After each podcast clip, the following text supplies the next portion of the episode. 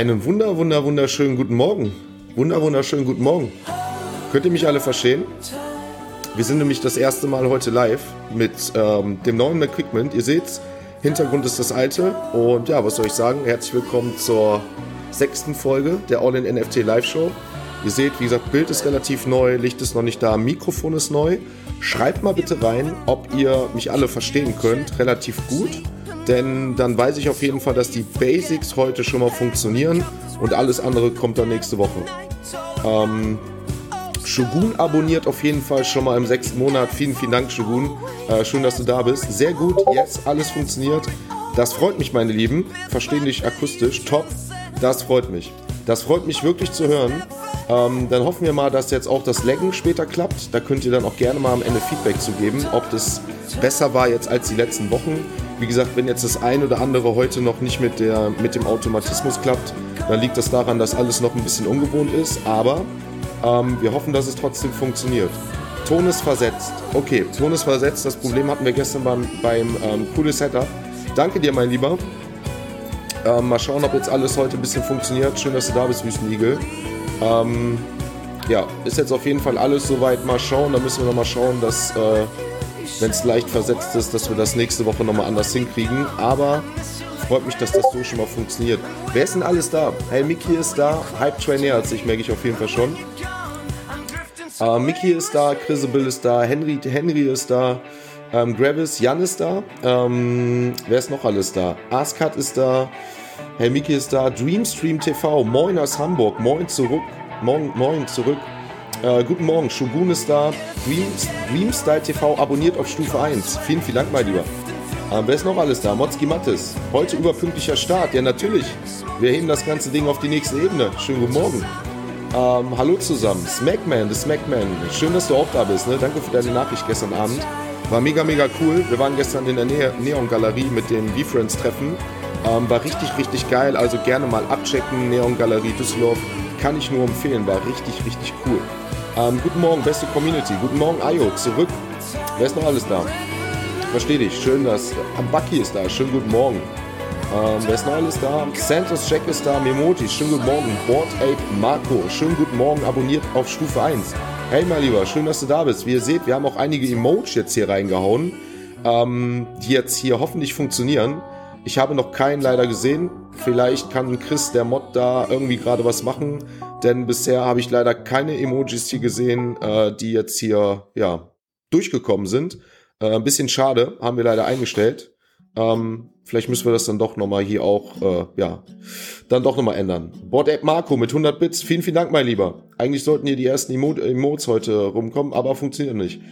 Äh, Twin, TwinX NTV, äh, NFT, moin. Ach, schön von gestern. Schön, dass du da bist heute. Lehn dich zurück ähm, auf eine gute Show. Ja, wir werden das jetzt gleich so machen, wie immer für die Leute, die neu da sind.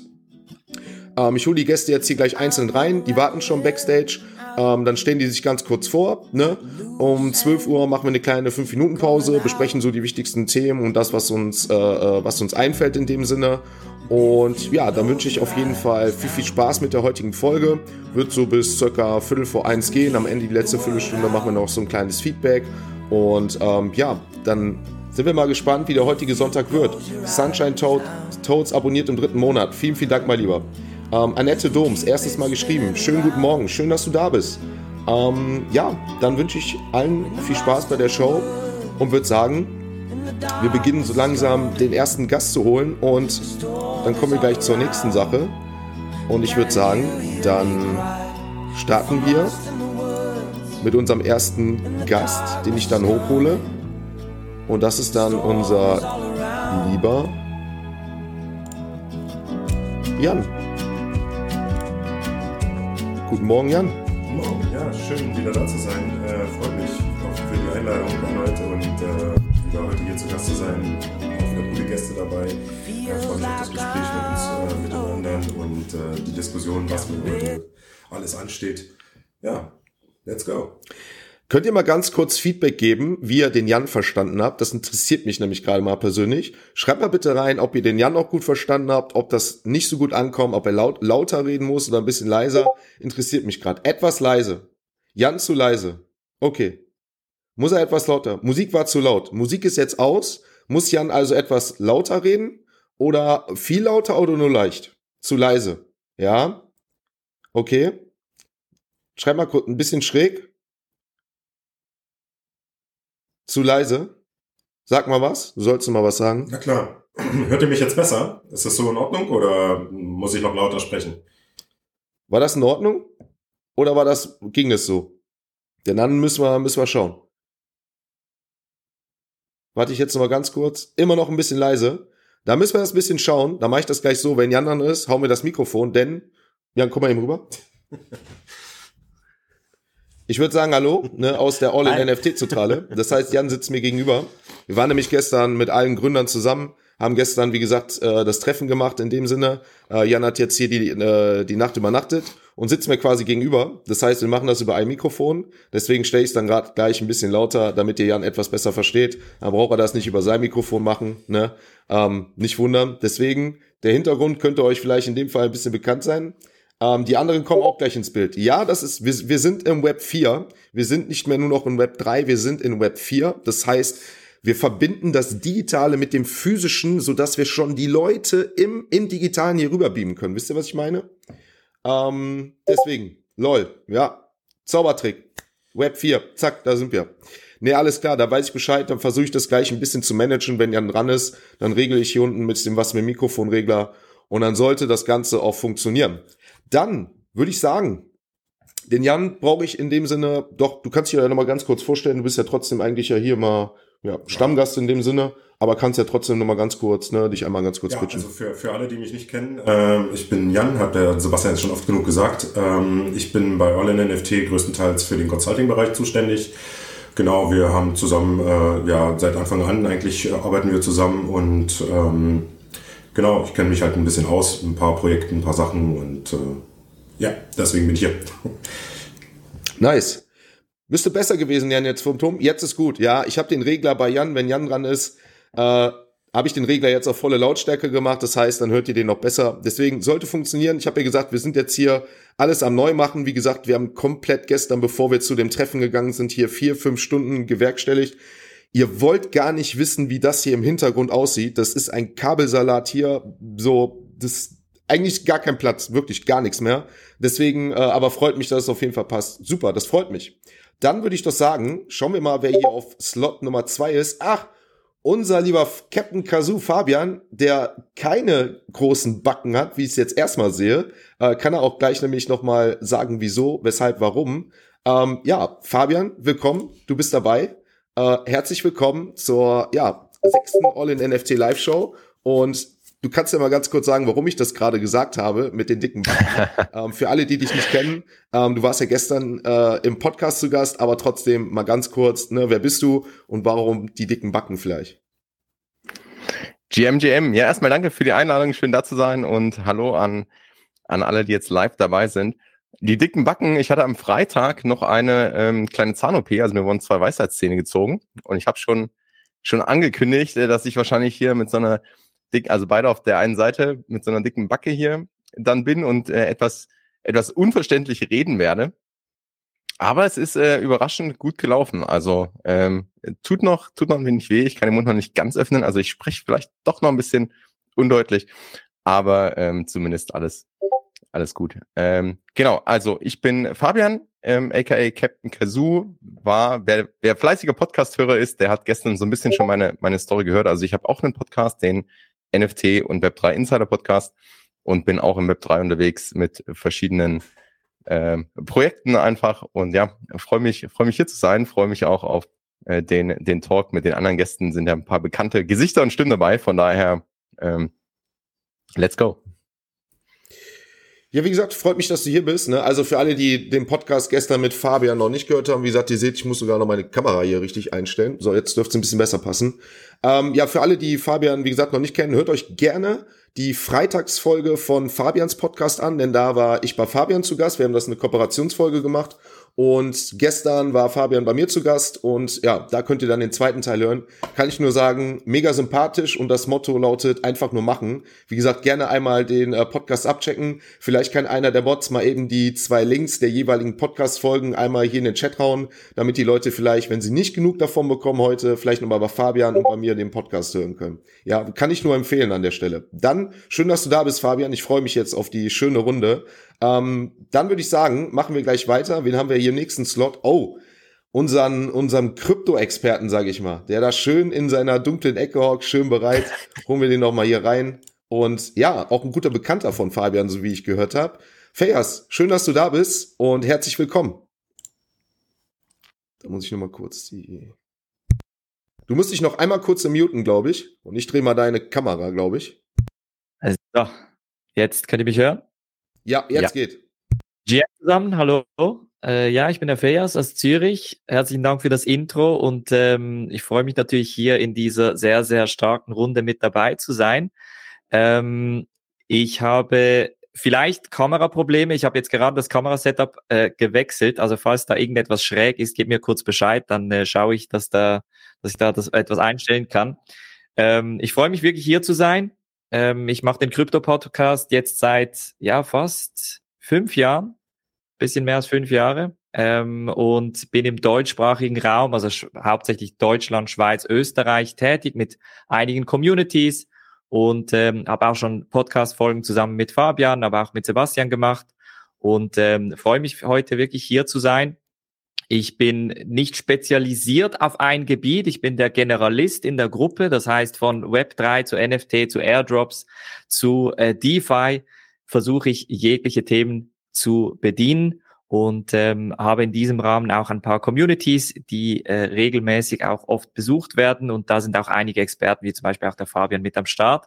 Und ja, freut mich heute wirklich hier zu sein. Ähm, falls die Stimme noch ein bisschen krächzt, äh, ich bin äh, gestern Abend um halb drei nach Hause gekommen und ähm, von daher ein bisschen Hangover, aber sonst äh, geben wir gar.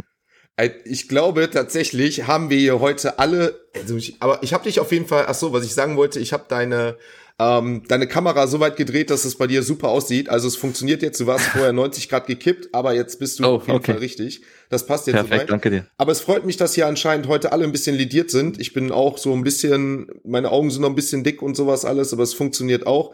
Äh, wie gesagt, Captain Kazoo, schön mit den Zähnen. Bei Fayas haben wir das. Ähm, ich bin mal gespannt, ob unser nächster Gast, der ist, dürfte eigentlich auch ein bisschen fertig sein. Ich schau mal, wer da ist. Ähm, der Slot ist leider noch nicht da. Oliver Schermbeck ist leider noch nicht da, wie ich sehe. Ähm, als vierter Gast. Dann hole ich aber jetzt wirklich den nächsten rein, der ja eigentlich auch angeschlagen sein kann, beziehungsweise auf jeden Fall allen Grund dazu hat. Und das ist unser lieber ähm, ja Berthold, den ich jetzt auch mal hier mal ganz kurz um 90 Grad mal kurz drehen werde. Aber Berthold, schön, dass du da bist. Ähm, du kannst dich auch mal ganz kurz vorstellen und einfach mal sagen, wieso ähm, ja du möglicherweise auch angeschlagen bist. Und ja, herzlich willkommen, mein Lieber. Du musst dich noch entmuten. Einmal noch entmuten.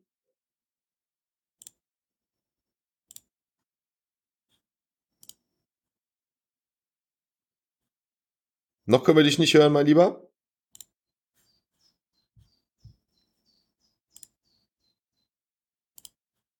Geht's? Ansonsten machen wir erstmal weiter. Wenn du es nicht schaffst, gerade. So, jetzt. Jetzt klappt's, jetzt klappt's. Willkommen. Ich hab so, Jam, Jam. Ich habe so ein Echo drin. Ich höre irgendwie den ganzen Stream mit das fünf Verzögerung nochmal. Okay. Bei den anderen ist das auch so? Oder ist das nur jetzt bei dir so? Ich zum Beispiel gerade selber sprechen. Sorry. Bitte nochmal? Bei mir passt. Bei dir passt? Vielleicht musst du, vielleicht musst du Kopfhörer aufsetzen, vielleicht passt es dann besser. Ich glaube, ich bin jetzt hier im Backstage. Ich gehe. Oder du hast den Stream vielleicht an, weil wenn du den Stream an hast, dann bist du natürlich doppelt drin, ne?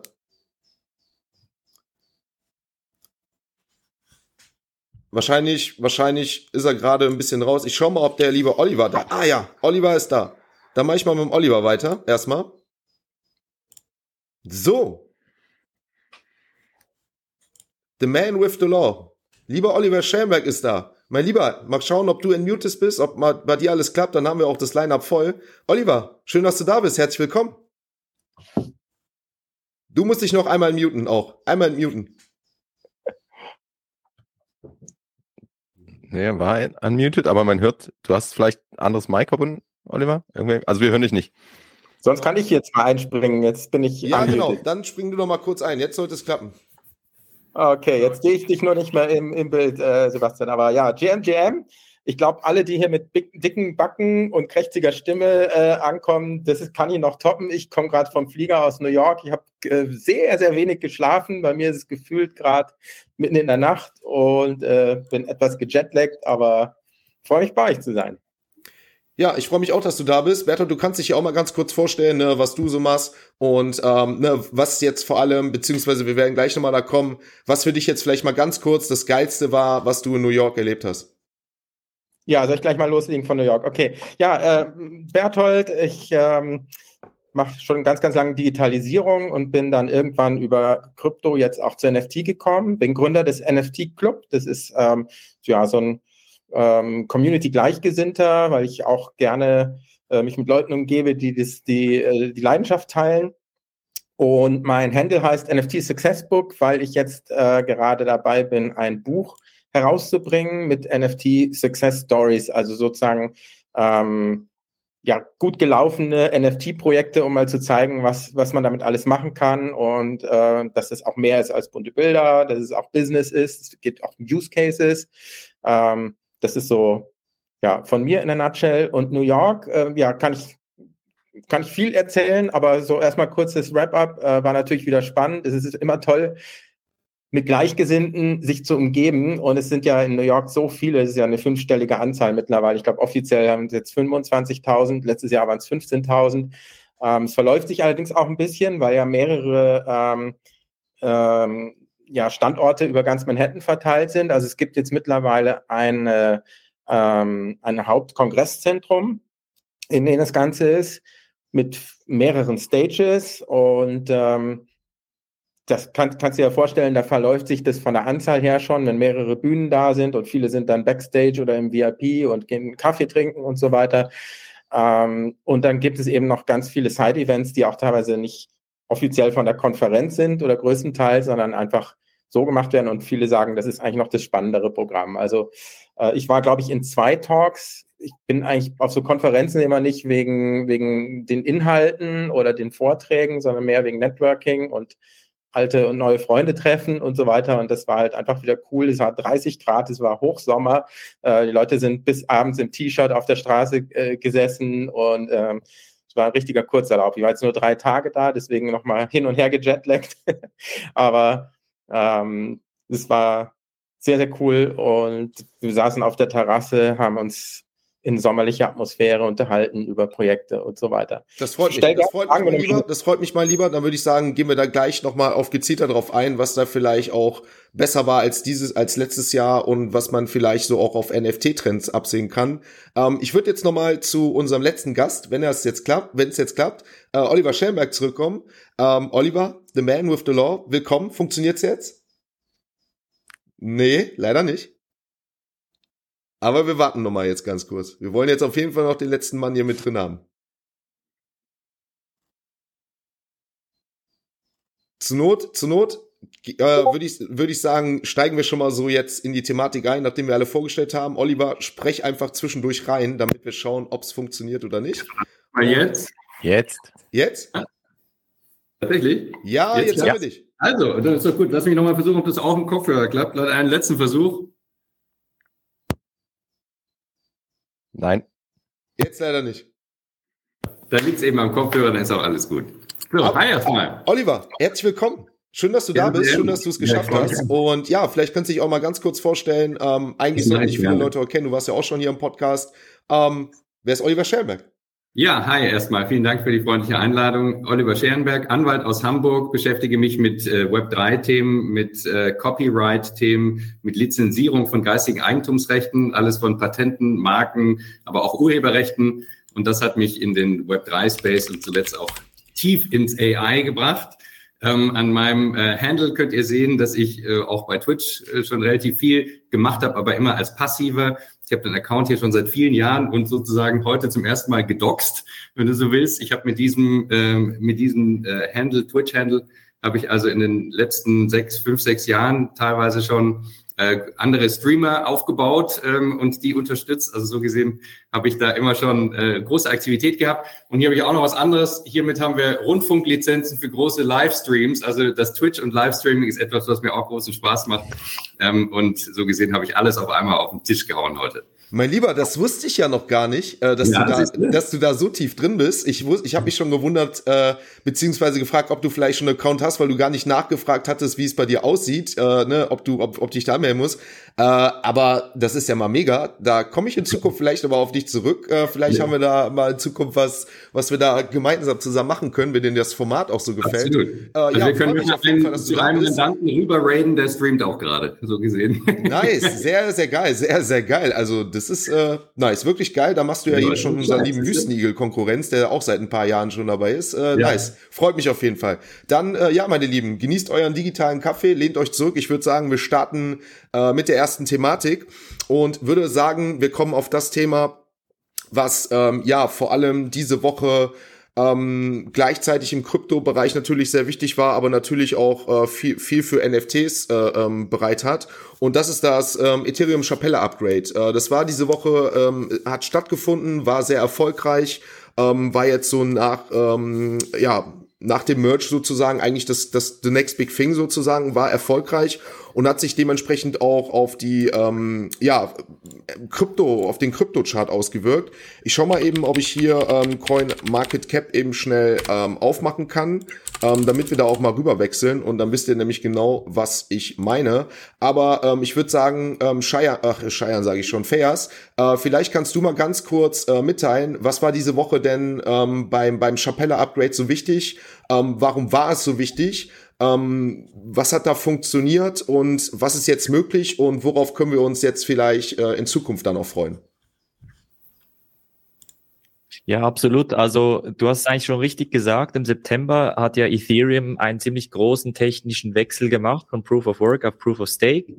Und ähm, das ging schon relativ erfolgreich, aber die Leute haben sich da dann plötzlich gefragt, ja, wartet mal, wir hatten ja vor ein, zwei Jahren ETH in einen Contract gestaked und haben da mitgeholfen quasi beim Proof of Staking.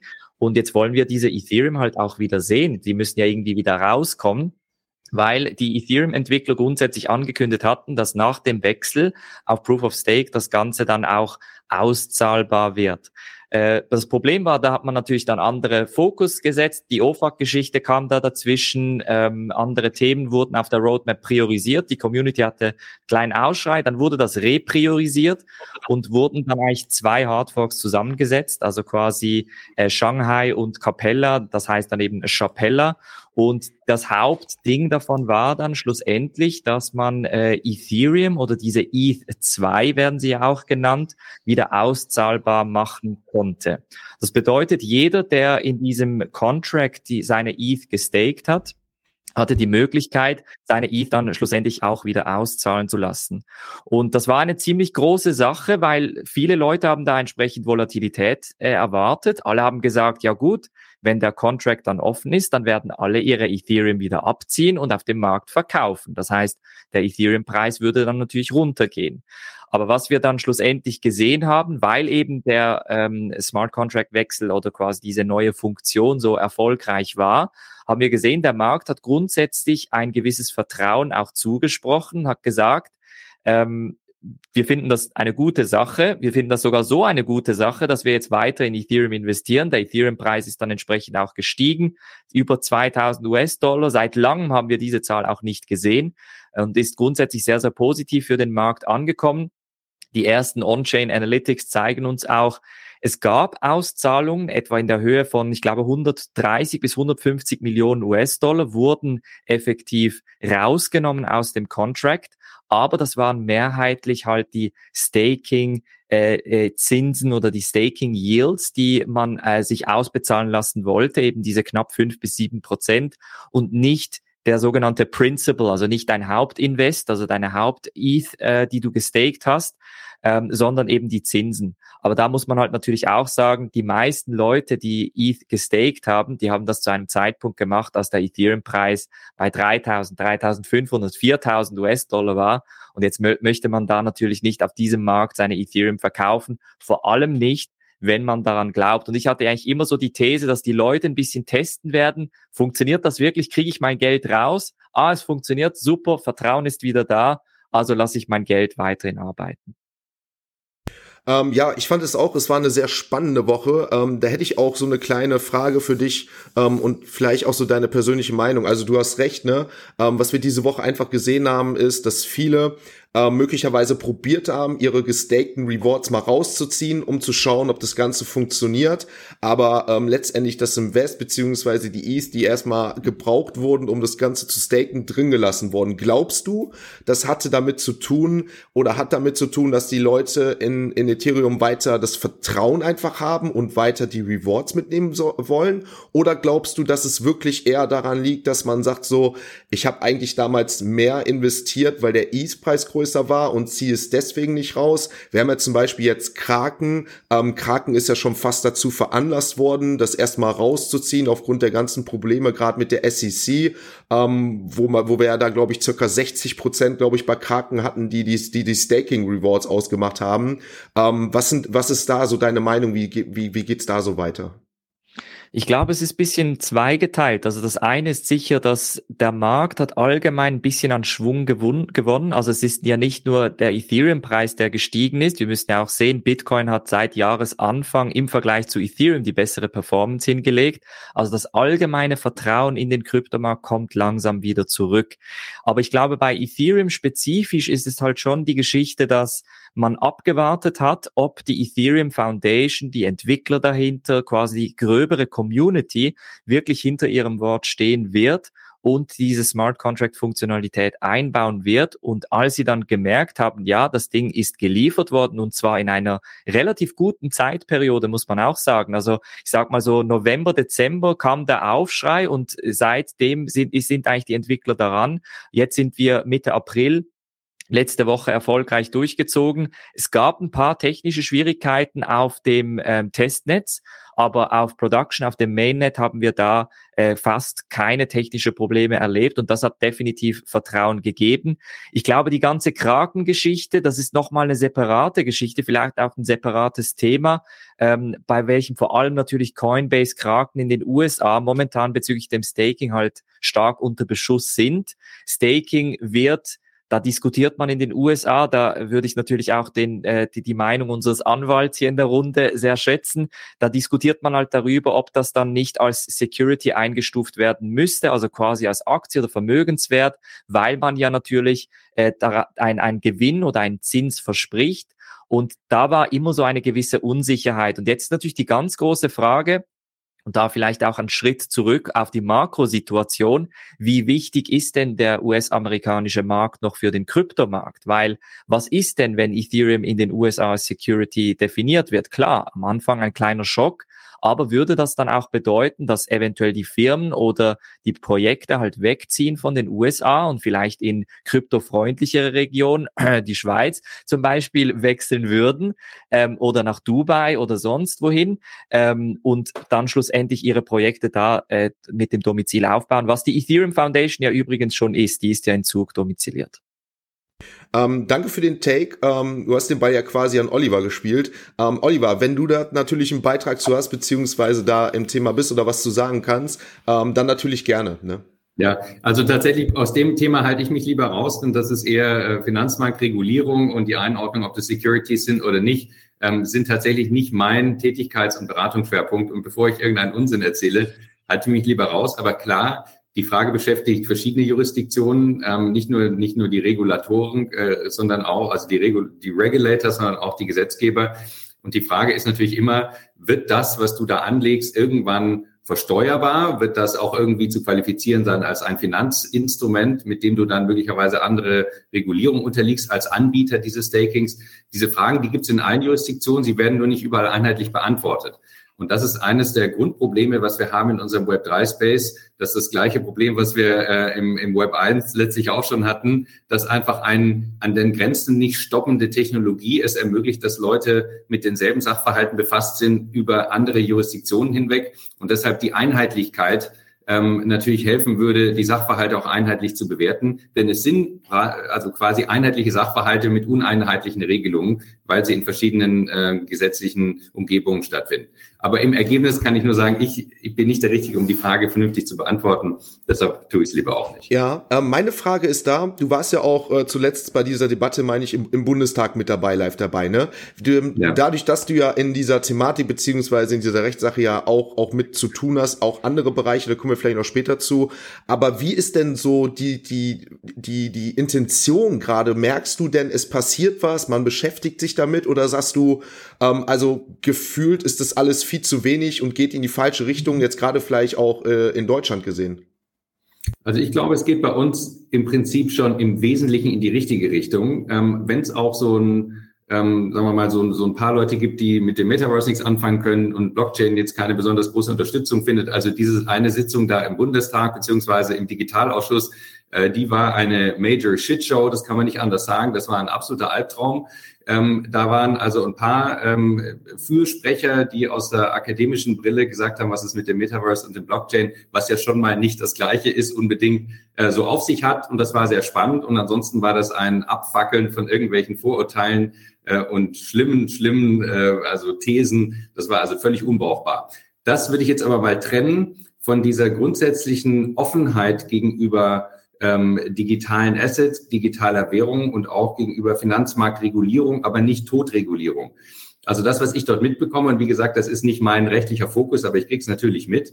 Das, was ich mitbekomme, ist durchaus eine gewisse Aufgeschlossenheit und eine gewisse Wahrnehmung, dass man es nicht wegignorieren kann, sondern dass man es eben gegebenenfalls versuchen muss, so zu kontrollieren, dass die, die Dauerwerte, die wir halt haben, wie Verbraucherschutz, meinetwegen wie Datentransparenz und Sicherheit und Rückeinlagengarantien und so weiter, dass man diese Themen nicht hinten runterfallen lässt. Das ist, glaube ich, dem vernünftigen Gesetzgeber auch zuzumuten. Aber er will es nicht ersticken. Das ist jedenfalls nicht mein Eindruck, weder in Deutschland noch in Europa. Ähm, danke auf jeden Fall für den Beitrag. Ich habe mal kurz an, an Jan eigentlich die Frage ähm, bezüglich, du kriegst das ja auch mit, ähm, SEC, äh, Deutschland, USA, ähm, Fayas hat es ja auch gerade gesagt, äh, möglicherweise die USA spielen da gerade aktuell eine, eine etwas andere Rolle und vielleicht verschiebt sich der Kryptomarkt. Ähm, die SEC, äh, gerade ja auch ein Gary Gensler, geht ja gerade massiv gegen, gegen Krypto vor. Ähm, findest du den Weg, quasi eine schnelle Regulierung ähm, auf drastischem Weg, wie es gerade die USA gefühlt macht, gegen alle Kryptobörsen vorzugehen, sei es Coinbase, sei es Kraken, Binance, äh, Champagne Show massiv unter Druck. Ähm, sagst du, das ist gerade so der richtige Weg oder sagst du, nee, wie es gerade in Deutschland ist, wo es vielleicht ein bisschen länger dauert, aber dafür vielleicht auch wenn es eine Shitshow da in der einen Seite gab, aber vielleicht, dass man sich erstmal hinsetzt, anschaut, zusammensetzt, dass man eine andere Regulierung kriegt, anstatt gerade sukzessive zu sagen, ähm, wir gehen gerade gegen alles vor, Staking soll verboten werden und was weiß ich. Äh, wie ist da dein Take zu?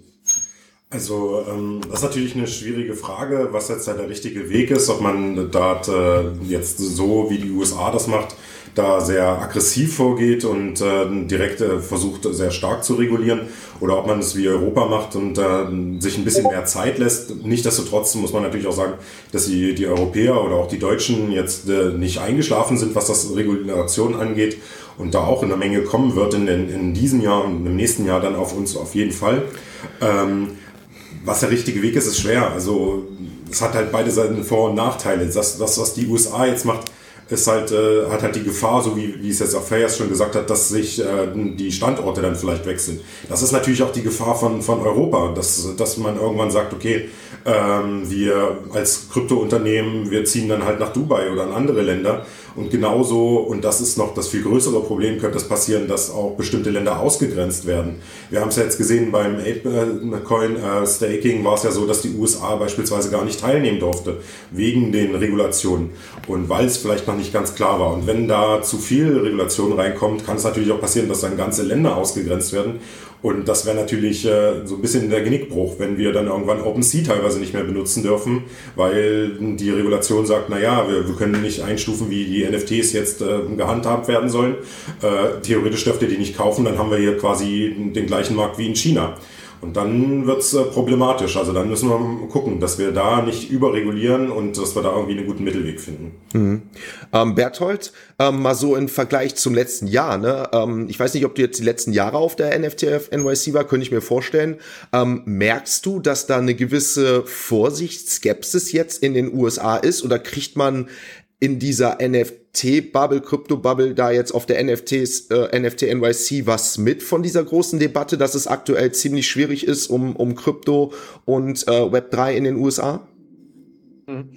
Also ich glaube, die, äh, ja, die Leute feiern ihre NFTs und ihre Projekte äh, nach wie vor mehr denn je, habe ich das Gefühl, je mehr der Bärenmarkt ist, umso lauter schreien alle. Also auf jedem Konferenztisch, wenn du da einen Kaffee trinken gehen willst, liegen gefühlt so, so 20 äh, Flyer, Prospekte, Aufkleber und so weiter. Also der Hype ist, der wird da schon noch äh, getrieben. Aber ich habe mich auch gefragt, bei wie vielen ist da eigentlich wirklich Substanz dahinter ja? oder, oder Business? Ist es halt auch wirklich viel Copycats, MeToo-Projekte oder wo du sagst, was ist eure Roadmap? Und dann sagt er, wir haben, ähm, wir haben den nächsten Merch und das war's.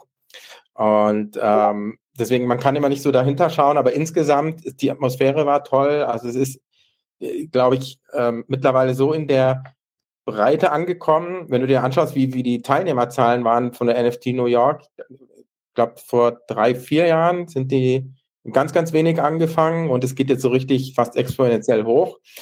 Ähm, also das ist schon da, Bärenmarkt hin oder her, weil die Leute, die da sind, alle so langfristig an, die, an, an das Thema glauben. Ähm, was ich persönlich aber finde, ist, ist jetzt durch das, dass es so viel waren, auch ein bisschen unpersönlicher geworden. Also letztes Jahr war es zum Beispiel im Marriott Marquis Hotel direkt am Times Square. Dann sind die Leute halt rausgegangen am Times Square, haben sich auf diese Stufen gesetzt und sind wieder rein und so weiter. Und ich mag ja persönlich auch diese Hotelatmosphäre. Ja, du triffst die Leute beim Frühstück, du triffst sie abends an der Hotelbar. Alles ist so so so kondensiert irgendwie. Und Dadurch, dass es jetzt in einem Konferenzzentrum war, das kannst du dir vorstellen, es war toll gelegen am Wasser, am Hudson River, hinten die Terrasse raus zum Wasser, richtige äh, Sommer-Lounge-Atmosphäre. Aber es ist halt wie so ein Messegelände fast. Ja? Also es geht über zwei Etagen, du fährst schon mal so eine riesenlange Rolltreppe äh, rauf, wenn du in die, äh, zu, den, zu den Bühnen kommen willst. Und ähm, deswegen fand ich jetzt im Vergleich, wenn du nach dem Vergleich fragst, die Atmosphäre letztes Jahr besser auch wenn da auch 1000 Side-Events in, äh, über ganz Manhattan verteilt waren und nicht alle jetzt in dem Hotel die ganze Zeit waren, ähm, sondern ständig irgendwo äh, zu Events äh, getigert sind. Aber ich fand sozusagen die, für mich ist ja wegen dieses Networking immer das Wichtigste, fand ich da einfacher, weil man den Leuten einfach irgendwie gefühlt ständig über den Weg gelaufen sind. Und dieses Jahr musste ich ziemlich viel chatten und mich regelrecht mit Leuten verabreden, damit man mal äh, in den drei Tagen überhaupt im gleichen Stadtteil ist, ungefähr. Oder mal ein, ein Side-Event zusammen macht. Ja. Ähm, Fabian, glaubst du, dass wir jetzt durch, um das Thema so langsam abzuschließen, durch das Chapella-Upgrade und den wirklich, ich habe den Chart habe ich auch für alle Zuschauer, ähm, wir, wir sind jetzt gerade so bei circa 2100 äh, US-Dollar, was den Preis angeht von ETH. Ähm, glaubst du, dass wir uns in einem neuen Bullenmarkt schon befinden? Sagst du, es ist noch zu früh dafür? Ähm, auch in Bezug auf NFC-Floorpreise. Wir haben jetzt wirklich, ähm, um da gleich mal den Wechsel zu kommen, gesehen, dass viele NFT-Floorpreise diese Woche gesunken sind, möglicherweise auch aufgrund des steigenden ETH-Preises. Ähm, vielleicht mal da, da Take zu, wie da gerade so die Verbindung ist. Glaubst du, wir sind vielleicht in einem Krypto-Bullenmarkt, aber NFT-Winter noch? Gehört das zusammen? Äh, da mal vielleicht deine Einschätzung. Mhm. Also ich bin da ganz bei Fayers. Ich glaube, dass man sieht, dass das Vertrauen zurückkommt und das ist das ist ungeheuer wichtig. Also nach dem, was, man muss ja auch sagen, nach dem, was letztes Jahr alles passiert ist, hat sich Krypto ja an sich gut gehalten. Ähm, und wir merken jetzt, kommt das Vertrauen wieder rein. Jetzt, es ist aber, ich, ich würde nicht, ich persönlich würde nicht vom Bullenmarkt sprechen. Also ich glaube, wir, wir sehen keinen Bullrun gerade. Wir sehen einfach, dass Vertrauen zurückkommt. Wir sehen so ein bisschen Stabilisierung.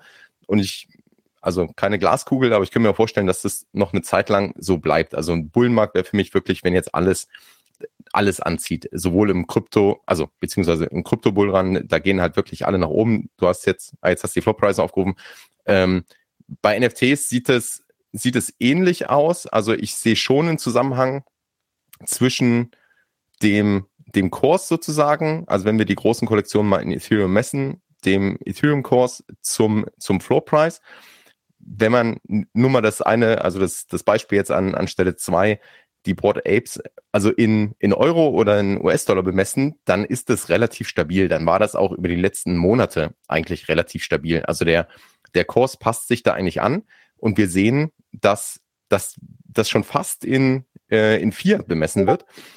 Wobei mittlerweile ja Plattformen auch anbieten, in, in Fiat zu traden. Also das spielt dann sicherlich auch nochmal mit rein.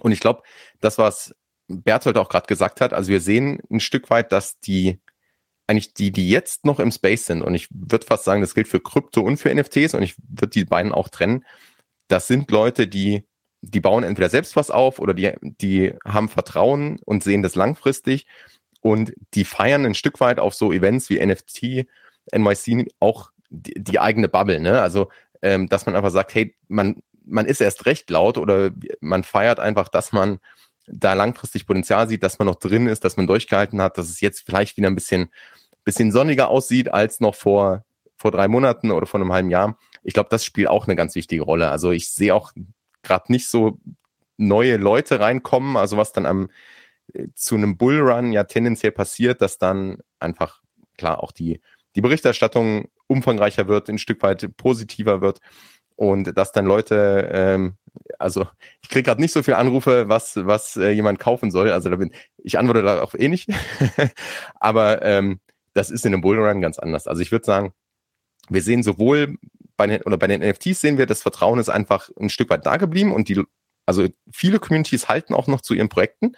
Und da wiederum, das hat Bertolt auch gerade gesagt, ich würde auch sagen, bei vielen ist gar nicht so, oder ja, bei vielen ist gar nicht so viel Substanz dahinter. Ähm, am Ende des Tages ist es aber die, die Community, ne, und was die auch draus macht. Und wir sehen, dass da dieser Belief da ist. Und das Gleiche sehen wir bei Krypto ein Stück weit auch, dass da einfach dieses, also von den Leuten, die drin sind, das Grundvertrauen da ist, dass das gehalten hat und dass wir jetzt sehen, okay, es kommt auch wieder vielleicht ein bisschen mehr Vertrauen rein, dass sich das Ganze ein bisschen stabilisiert, jetzt auch ein bisschen nach oben ausbricht im, im Verhältnis zu den letzten Monaten. Ähm, und klar, da gerade Bitcoin, wenn man irgendwie Jahresanfang bis heute anschaut, dann ist es ja äh, eine grandiose Geschichte. Ne? Wenn man jetzt irgendwie vom letzten Jahr, ähm, Anfang letztes Jahr oder Mitte letztes Jahr schaut, dann sieht die Geschichte anders aus. Also es ist auch immer eine Frage, wo, wo setzt man den, den Maßstab an. Aber genau, also ich sehe momentan keinen keinen großen Bullrun, aber ich sehe auch, dass Vertrauen zum einen da ist und äh, auch verstärkt zurückkommt. Ähm, ich würde ganz gerne mal, äh, weil wir es gerade schon mal jetzt erwähnt haben, ähm, den Übergang machen zu, ähm, zu, zu Yuga Labs. Ne? Wir haben damit quasi eigentlich das Unternehmen, was ja wirklich den Markt in Bezug auf NFTs einfach bestimmt. Ähm, wir haben jetzt klar einmal die Thematik beziehungsweise sehen, ähm, dass die Floorpreise sich jetzt eigentlich dem, dem US-Dollar angepasst haben. Das heißt, steigender E-Scores hat dazu gesorgt, dass die Floorpreise gesunken sind. Aber ähm, was mir persönlich aufgefallen ist oder auch vielen in letzter Zeit ist, Yuga Labs hat in den letzten Wochen sehr, sehr viel geliefert, hat sehr, sehr viel ähm, NFTs, neue Sammlungen, ähm, neue Stories auf den Markt geworfen. Ähm, und da, dadurch, dass du heute hier bist und wir das gestern auch im Podcast haben, der die Board Apes auch relativ zeitnah verfolgt hat bis heute, beziehungsweise da im Ökosystem drin ist, ähm, mal bei dir zu bleiben. Hast du aktuell auf The Yuga Labs ähm, das Gefühl, dass du sehr bullish bist, ähm, was natürlich auch oft damit hinzukommt, dass NFT, andere NFT-Kollektionen sich dadurch auch eigentlich gut bullish verhalten? Oder ist es gerade so, vielleicht, dass wir auch deswegen einen sinkenden Floorpreis sehen, weil wir haben mittlerweile die Heavy Metals, wir haben die Board Apes, wir haben die Mutant Apes, wir haben mittlerweile zwei verschiedene Deed, äh, ähm, Lands, also virtuelle Lands von Yuga Labs, wir haben Vessels, ist es gerade vielleicht für die Leute auch zu viel, dass man sagt, man kommt nicht mehr hinterher und sagt, ich verstehe das Ganze gar nicht mehr, deswegen ziehe ich mich da auch eher zurück. Wie ist vielleicht so dein, deine Einschätzung dazu und wie ähm, hat sich vielleicht deiner Meinung nach, seitdem du Yuga Labs kennengelernt hast, Board Ape Ökosystem bis heute vielleicht ähm, zu verändert, bevor da auch gerne die anderen mal ihre Meinung zu geben? Sehr spannende Frage oder sehr spannende Diskussion. Also bin ich auch auf, auf eure Meinung gespannt. Ähm, ich, ich sehe das auf verschiedenen Ebenen, ehrlich gesagt. Also, wenn wir zurückschauen, es gab am Anfang die Board Apes und dann ist daraus diese Geschichte entstanden, die irgendwie keiner vorhersehen konnte, ne? wo am Anfang irgendwie NFT-Preise, Floorpreise über äh, ein Ethereum gestiegen sind, was, was es damals einfach nicht gab, was dann verrückt war. Und da, jetzt schauen wir uns heute an, wo wir stehen. Also, gleichzeitig hat Yuga dann immer oder war Yuga ab da eigentlich so dieser, dieser Leuchtturm, wo sich viele andere Projekte abgeschaut haben, hey, was machen die? Dann äh, das, äh, das Buch kopiert eigentlich, ne? Also dann einfach äh, Copycats oder dann kamen die Mutants raus, dann haben andere Projekte auch gesagt, hey, jetzt drop mal einfach den nächsten NFT. Also vielleicht auch ein paar Mechaniken auf der Roadmap, die nicht so gesund waren für den Space an sich. Und was letztendlich auch zu diesem, zu diesem Aufblasen äh, letztes Jahr geführt hat, dann auch gerade der Höhepunkt war ja ungefähr das Other Deed, also das vom Other Side äh, der Mint, das, das war also eigentlich der Höhepunkt und danach, also sicherlich ein Punkt, der dazu geführt hat oder der, der mit dazu beigetragen hat, dass das Ganze dann auch sich immer umgedreht hat vom Trend her. Nichtsdestotrotz, bei Yuga ist es ganz interessant, es ist immer ewig lange ruhig und dann kommt kommt so ein, so ein Feuerwerk. Ähm, also das ging ja Anfang des Jahres los und die Stimmen wurden auch schon lauter, hey, was passiert da eigentlich? Ne? Irgendwie Other Side, Roadmap sollte am Anfang viel, viel schneller gehen gleichzeitig waren die Stimmen da, die gesagt haben, hey, aber so eine Metaverse oder so eine Game-Entwicklung, die braucht halt Jahre. Also es ist utopisch, dass dann jetzt in drei Monaten da plötzlich irgendwie was rauskommt. Und ich glaube, so, wir haben jetzt die letzten Monate wieder dieses Feuerwerk gesehen. Ich bin da auch bei dir. Das ist, also man hat eigentlich, wenn man nicht Fulltime sozusagen da drin ist oder auch äh, jeden Abend irgendwie das, das Projekt verfolgt in diesen Phasen, dann hat man gar keine Chance mehr, zu verstehen, hey, was passiert denn jetzt eigentlich, ne? Also wie, wie hängt es zusammen? Wie hängen vielleicht die, die Apes und die Mutants noch mit dem Other die zusammen? Wie passt 10 KTF da rein, was ja jetzt auch ähm, dazu gehört? Wo, also für viele ist das, ist genau das die spannende Frage, die dann sagen, oh, das ist super interessant und ist auch so ein bisschen mystisch und ich muss schauen, hey, wie, wie passt diese Story zusammen? Und ich sehe im, ähm, im Other Side wenn, wenn ich drin bin oder im, im Game drin war, dann sehe ich oben vielleicht 10 KTF, also New Tokyo. Also auf der einen Seite ganz interessant, vor allem für die Leute, die das äh, da wirklich täglich verfolgen und da reingehen. Ich glaube, wenn man jetzt von außen raufschaut und da, wie gesagt, gerne, gerne eure Meinung auch so ein bisschen oder gerade als Newcomer raufschaut, dann ist das Ganze schon fast nicht mehr zu verstehen. Gleichzeitig gibt's natürlich Threads und, und Posts, die so ein bisschen sagen oder so ein bisschen helfen, die Geschichte aufzu, ähm, klären und so ein bisschen eine Anleitung zu geben, hey, was passiert jetzt eigentlich? Und ja, also da, wie, wie bullish bin ich? Ähm, ich, ich sag mal Verhalten. Also ich finde auch da, wie gesagt, dass sich der Floor Price so gehalten hat bei den großen oder bei den meisten Blue Chip Kollektionen, das ist ein gutes Signal. Gleichzeitig was ich so ein bisschen sehe, ist diese Erwartungshaltung. Ne? Also gerade auch an Yuga, wie auch an die anderen Projekte. wir kommen, glaube ich, nachher auf ein paar noch zu sprechen, wie beispielsweise Adidas. Also wenn, wenn man dort mal schaut, wie das Feedback ist auf teilweise, was, was Projekte, was Unternehmen dann rausbringen, ähm, dann ist die Erwartungshaltung halt schon sehr, sehr hoch und die wird ja immer höher.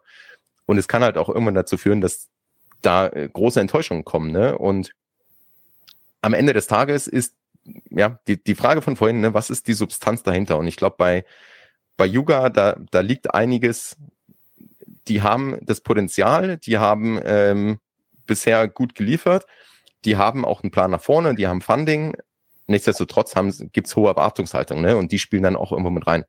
Also, ähm, das wird, ich, ich traue mich keine Prognose zu machen. Ähm, ich glaube aber, dass so die Zeiten, wie, wie es vielleicht vor anderthalb Jahren war, wo dann plötzlich alles äh, sich ver, ver x-facht, ähm, das wird nicht mehr so einfach. Ähm, dann würde ich die Runde, äh, beziehungsweise die Frage gerne mal in die Runde werfen. Ähm, vielleicht kann auch einer der Moderatoren mal, gerade in Twitch, ich sehe da, da sind ja auch einige Meinungen dazu. Äh, Wüstniger hat ja auch gerade geschrieben, ne, ähm, mit 10 KTF, Fragezeichen, Vessels. Ähm, vielleicht mal gerne so die Frage in die Runde, wie seht ihr quasi gerade den Weg von Yuga Labs? Ist, es, ist euch das schon zu viel beim Chat? Ist euch, äh, kriegt ihr noch den Überblick mit? Sagt ihr, das ist, ähm, da muss sich ein bisschen wieder was ändern, ich verstehe es nicht. Ähm, gerne mal vielleicht die Frage da in den Chat, dass wir da eine Umfrage starten können. Ansonsten würde ich hier in die Runde Runde diese Frage gerne mal werfen. Ähm, wer da eine Meinung zu hat, beziehungsweise im Ökosystem ist, äh, gerne jetzt mal voraus, gerne ähm, sich muten und dann gerne einen, Beitrag dazu. Also in New York war jetzt gerade äh, auch ein Event, wo ja der neue CEO von Yuga da war. Und ähm, ich habe auch das Gefühl, so aus Sicht der, wenn, wenn du in so einem Projekt drin bist, dann siehst du das ja ganz anders als, als Teilnehmer. Ja. Ich glaube, dass das aus deren Ökosystem total Sinn macht, dass die Roadmap, also dass die auch wissen, was sie tun. Ich glaube aber auch, was du jetzt vorhin gesagt hast, ähm, die, ob die Leute noch hinterherkommen und ob die Lust haben, so yet another project sich anzutun. Ja, also wir kennen es ja alle von Discord-Servern. Äh, wir alle haben irgendwie 100 oder 200 bis zum Anschlag Discord-Server und davon gefühlt 92 auf Mute und in, in fünf ist mal irgendwie regelmäßig drin. Also es hat ja so eine gewisse Kapazitätsgrenze auch, was man jetzt alles noch verfolgen möchte, außer manche Leute, die wirklich tief in allen Themen drin sind, was ich immer sehr bewundere, ja, aber die meisten, glaube ich, ähm, haben keinen Bock auf zu viel Neues, wenn nicht das Alte schon abgespielt ist. Und ich glaube, Erwartungshaltung, das gesagt, Erwartungsmanagement, ja, ist total wichtig. Also ich glaube, dass ich je mehr wir jetzt im, in, ähm, im Bärenmarkt sind, umso mehr Erwartungshaltung ist auch da, worum geht es denn in dem Projekt eigentlich wirklich, wenn schon der Kurs nicht steigt, so ungefähr. Ja. Und ich glaube, letztes Jahr war das einfacher, weil da war die Erwartungshaltung halt von vielen Flippern, ja, Hauptsache der Kurs äh, verdoppelt sich in der Woche. Ja. Und jetzt schauen die Leute halt genauer hin, in was investiere ich da eigentlich, also was kommt da noch? Und da merkst du halt schon, die Leute haben auch eine sehr kurzweilige Erwartungshaltung, also nach dem Motto, äh, okay, jetzt ich, bin ich nachts um zwei aufgestanden, habe Atadis gemintet und wieso kommt, passiert da drei Tage lang nichts? Und dann haben dieses Gefühl, da muss doch jetzt was kommen, eine Woche später, und dann kommt halt eine Zeit lang nichts. Und das glaube ich, ähm, das muss man managen, wenn man so ein Projekt rausbringt, auch die Erwartungshaltung, dass man eben genau sagt, ähm, was, was da passieren wird, lieber under promise und over deliver. Das ist so meine Einschätzung. Ja, ähm, der Jan möchte auch noch einen Take dazu hören, habe ich gerade hier links zu meiner, zu meiner Seite gehört. Äh, klar, Jan, gerne. Ja, also hier wird auch im Chat schon geschrieben, von wegen, dass es ja auch ein sehr hoher Einstiegspreis ist, aktuell bei Yuga dort reinzukommen als Autonomalverdiener, sage ich mal. Äh, ich glaube, das geringste, äh, das, das günstigste Asset sind aktuell die Vessels, die ja dir, glaube ich, auch nichts nützen, wenn du sie nur alleine hast. Und die liegen bei 500 Euro, also knapp. Das ist schon eine Hausnummer für, ich sag mal, jetzt ein Spiel. Ähm, was wir jetzt aber auch sehen, was ja auch im Chat hier geschrieben wurde, dass die, die, die Apes und die Mutant Apes relativ stabil geblieben sind in letzter Zeit. Also äh, Yuga verwässert ja ihre Kollektion quasi dadurch, dass sie jetzt immer wieder weitere Kollektionen rausbringen. Das betrifft aber nicht die, die Grundkollektion von, von Apes und Mutants, die recht stabil bleiben im Preis, sondern es dreht sich eigentlich größtenteils alles um das Other Deed und, äh, und alles, was damit zusammenhängt mit diesem Spiel. Und das ist auch eigentlich eine sehr gute Strategie, die sie da fahren, weil sie mehr Spieler in das Ökosystem reinbringen müssen. Es müssen ja, es reichen ja jetzt nicht diese, ich, ich weiß jetzt nicht, wie viele Assets jetzt aktuell im Other Deed Ökosystem sind. Ich würde mal so schätzen um die 300, 350.000 Assets, die aber ja auch nicht auf 350.000 Personen verteilt sind, sondern auf viel weniger. Und man muss halt Spieler reinbringen. Das heißt, es werden auch in Zukunft immer wieder weitere neue Kollektionen kommen, so wie sie es ja auch schon angekündigt haben mit den, mit den Vessels und dann den Maras und den äh, Coda Maras und sowas. Und da, auch da wird es noch mehr geben, noch mehr Sachen, die die Leute kaufen können. Und das wird natürlich den Preis ein bisschen verwässern. Es ist natürlich jetzt zu, zu beobachten, wie schlägt sich das auf die Aderdienst an sich aus. Dort kommen ja auch nochmal 100.000 neue Länder. Ähm, aber um mehr neue Spieler reinzubringen, muss es günstiger werden. Also der normale Gamer kauft natürlich jetzt nicht für 500 Euro ein Asset von Yuka, um dann ein Teil dieses Ökosystems zu werden und das Spiel zu spielen. Auch dieses Ganze, was wir jetzt angesprochen haben, äh, es ist alles immer so, so häppchenweise präsentiert und immer wieder ähm, es sind lange Pausen dazwischen, bis das nächste Mal weitergeht. Ich denke, irgendwann ist der Punkt erreicht, wo du ja dann das Spiel rausbringst und äh, das Spiel muss ja einen gewissen äh, Anreiz geben, es auch lange dabei zu sein und das lange zu grinden, sag ich jetzt mal. Äh, entsprechend an dem Punkt kann man dann zwar immer noch wieder seine Story weitererzählen, indem man ein bisschen mysteriös bleibt, aber ähm, dann ist, glaube ich, auch so der Punkt gekommen, wo dann eigentlich die Katze aus dem Sack ist, sage ich mal. Und dann vielleicht so wie bei anderen Spielen ist, dass man dann irgendwie so Add-ons bringt und da dann wieder so ein Mysterium reinbringt, aber nicht mehr in so, in so schnellen oder in so kurzen Abständen. Ähm, aktuell spielen sie das Spiel ganz gut mit dieser Spekulation. Das, äh, das, da haben die Leute Lust drauf. Man merkt das ja. Es ist viel äh, Bewegung, viel Volumen im Markt, äh, viel Trading. Aber äh, ich denke, das wird nicht ewig so weitergehen. Spätestens wenn Deed dann als finales Spiel rauskommt, dann muss da auch ein bisschen Ruhe reinkommen, damit die Spieler auch reinkommen können in das Spiel weil sonst ist keine Chance, dort einzusteigen, wenn man da in sich 24-7 gefühlt dann immer mit beschäftigen muss, weil ständig was Neues kommt. Hm. Ähm, ne, also für den Chat, ihr könnt gerne aktuell eine Umfrage machen, beziehungsweise an der Umfrage teilnehmen. Ähm, die läuft gerade, könnt ihr euch mal im Chat anschauen. Aktuell ist so, wie seht ihr ähm, das Engagement von Yuga derzeit? Ein Prozent können gerne mehr machen, 86 Prozent ist genau richtig und sieben Prozent ist mir zu viel, beziehungsweise sieben Prozent können gerne mehr machen. Ähm, gerne mal dazu abschauen, finde ich wirklich krass, dass das alle sehen, dass Yuga das genau richtig macht. Das zeigt vielleicht dann auch wirklich, dass Yuga da wirklich auf dem richtigen Weg ist und das Vertrauen groß ist. Ähm, ja, gerne, bevor wir in fünf Minuten vielleicht äh, in eine fünf Minuten Pause gehen von Fayers und Oliver, ähm, gerne den Take zu, vielleicht Fayers von dir, ähm, einen Take, mhm. wie du das gerade siehst, wie sich das vielleicht auf andere Projekte auch, auch ähm, auswirkt dauerhaft, ähm, die Floorpreise auch von Yuga und bei Oliver. Ähm, vielleicht gerne die Frage, ähm, wie du da auch als Anwalt oder in Zukunft diese Spekulationssache, die immer mit der Zukunft siehst, ob das irgendwie auch mal rechtliche Probleme sein kann, weil ja wirklich ähm, alles immer, was mit diesem Geheimen zu tun hat, ja wirklich viel mit, mit, mit Assets zu tun hat, die spekulär sind, ob es da irgendwie auch mal eine Regulierung geben muss, dass das Ganze nicht mehr alles nur noch wie eine Art Glücksspiel ist. Ähm, vielleicht da gerne auch dein Take dann nochmal zu, aber erstmal gerne Fairs. Also ich würde sagen, was wir hier jetzt bei Yuga erleben, ist so ein bisschen der Disney-Moment, auf welchen wir gewartet haben oder auf welche, ich sag mal, die Vision der Yuga Labs Gründer gezielt hat. Was wir halt aus der NFT-Perspektive anschauen, ist immer, wo sitzt der Floorpreis, was springt für mich raus aus, als Community-Mitglied, wie profitiert der, das gesamte NFT-Ökosystem. Was aber, wenn wir das nicht aus der NFT-Perspektive anschauen sollten, sondern aus der, ich sag mal, Pop-Culture-Perspektive und was, wenn Yuga jetzt gerade das macht, was Doodles zwar angekündigt hat und dabei übrigens auch die Community verärgert hat, ja, wir bauen jetzt ein Media-Imperium auf. Was ist, wenn Yuga jetzt gerade genau die Basis dafür legt, das Disney von morgen zu bauen?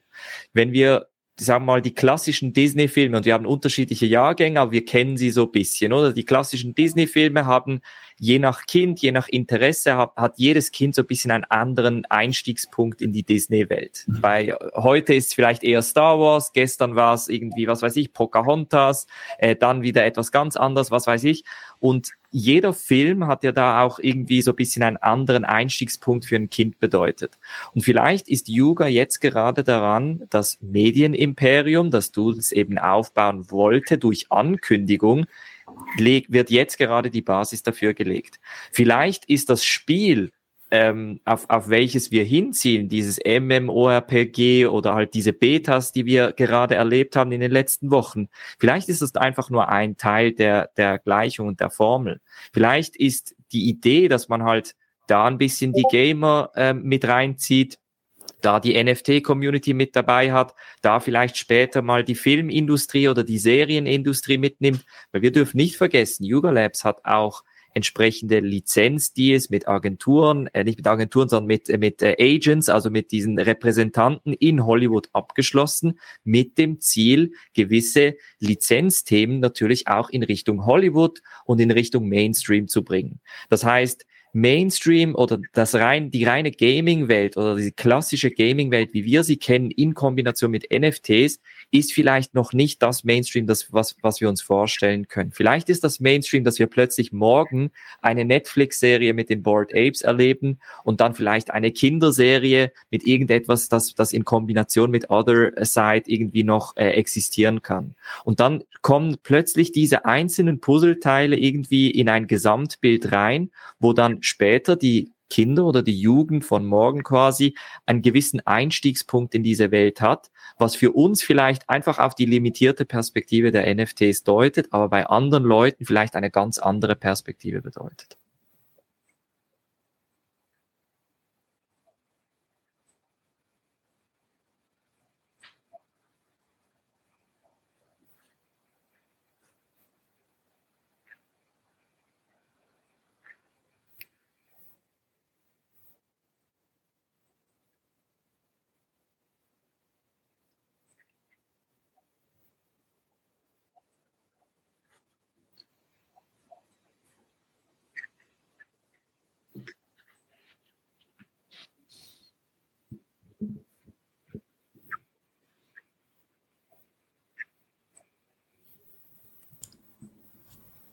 Mute kann ich sein. Nee, ich war nicht mute.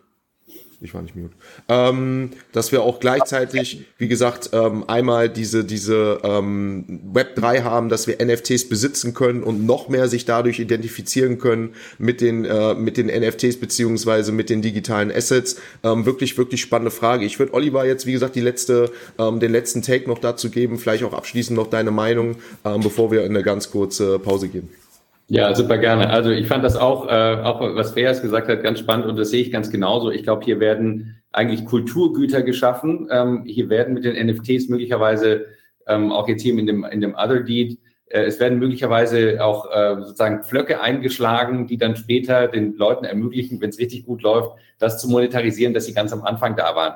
Wenn du so willst, wie im Städtebau, äh, wenn auf der grünen Wiese irgendwo was entsteht, am Anfang denkt keiner, dass die Wiese mal Geld wert ist und wenn der Wolkenkratzer drauf steht, ist dann vielleicht doch mal was wert gewesen. Und die Vision, bestenfalls, ähm, wenn die, wenn man an der teilnehmen kann, ist es bestimmt äh, kein Fehler. Und da träumt ja, glaube ich, auch der ein oder andere davon, dass er eben früh dabei war, dass sich dann in der Entwicklung von Spielen und in solchen Medieninhalten dann vielleicht auch irgendwann Monetarisierungsmöglichkeiten ergeben. Aber ich glaube, was noch viel wichtiger ist, ist, dass die Leute merken, sie sind Teil einer kulturellen Entwicklung, einer Art Revolution, wo sie an einer äh, an irgendeinem digitalen Asset, was auf einmal eigentlich einen Zockerwert hatte äh, und dann später sowas wie ein, wie ein Spiel werden kann und dann vielleicht irgendwie Teil einer Infrastruktur und eines Medienunternehmens, dass sie daran teilnehmen können, an Entwicklungsprozessen beteiligt sind und so weiter.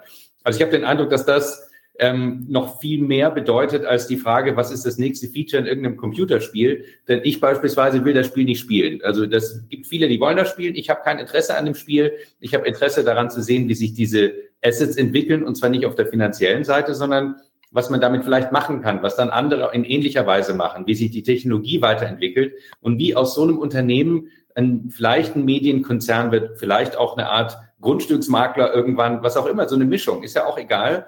Aber da dabei zu sein und nicht nur an der Seitenlinie zu stehen, ich glaube, das ist das Entscheidende. Und ich kann ja nur einmal eins in die äh, Kamera halten. Das habe ich nicht gekauft, weil ich ein Computerspiel spielen will, sondern weil ich glaube, dass man damit Kulturgut hat, ähm, was äh, also ein, ein Legacy-Wert hat, der nicht mehr, äh, der nicht mehr weggeht.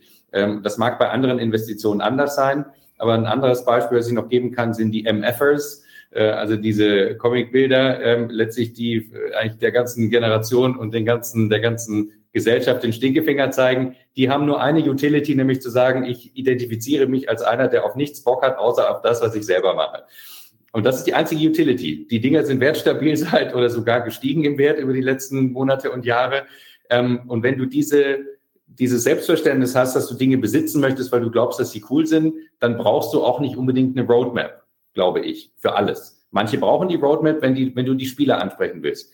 Und das ist ein Punkt, Sebastian. Ähm, die Roadmaps haben natürlich auch immer den Inhalt, ich muss was abliefern. Also sobald du sagst, ich verkaufe etwas und danach passiert Folgendes, dann muss das Folgende auch passieren, sonst hast du möglicherweise nicht nur eine enttäuschte Community, sondern auch ähm, ein Gewährleistungsproblem, weil du was verkauft hast, das dann nicht kommt. Wenn du beim McDonalds das Menü bestellst und die lassen die Fritten weg. Ja, die habe ich aber ja bezahlt, die möchte ich dann schon auch irgendwann haben.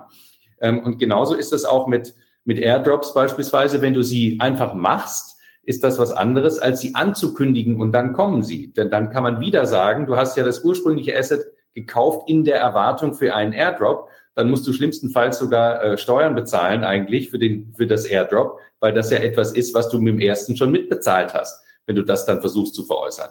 Das hat alles Folgekonsequenzen auch auf der rechtlichen Ebene.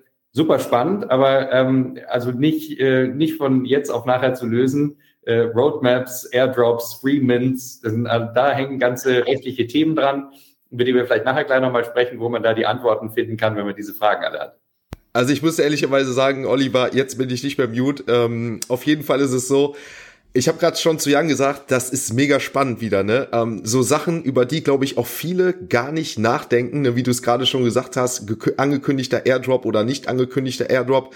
Ähm, das passt super. Ich würde sagen, wir gehen jetzt in eine kurze 5-Minuten-Pause, damit du auch deine Kaffeetasse ähm, wieder füllen kannst in dem Sinne und springen dann auf auf einen auf einem Projekt, was die Roadmap beziehungsweise den Weg verändert hat und das ist Adidas und da bin ich mal gespannt, wie ihr da gleich oder was ihr da gleich zu habt, weil Adidas ja eigentlich gefühlt anders angefangen hat, wie sie jetzt quasi den Weg weitergehen. Ob das gut ist, ob das schlecht ist, hören wir gleich nach einer Werbung äh, beziehungsweise nach einem kurzen Po-Up, den jetzt hier alle sammeln können. Ähm, euch äh, klar äh, gerne, wer dabei sein möchte, kann jetzt gerne noch hier bleiben. Ansonsten gerne die Kamera kurz äh, kurz muten, dann könnt ihr ganz kurz ne, ähm, was ihr in den fünf Minuten machen möchtet, Kaffee nachholen, vielleicht mal kurz frische Luft schnappen. Auf jeden Fall sehen wir uns in fünf Minuten wieder ähm, um äh, spätestens zehn nach. Äh, bis gleich, meine Lieben.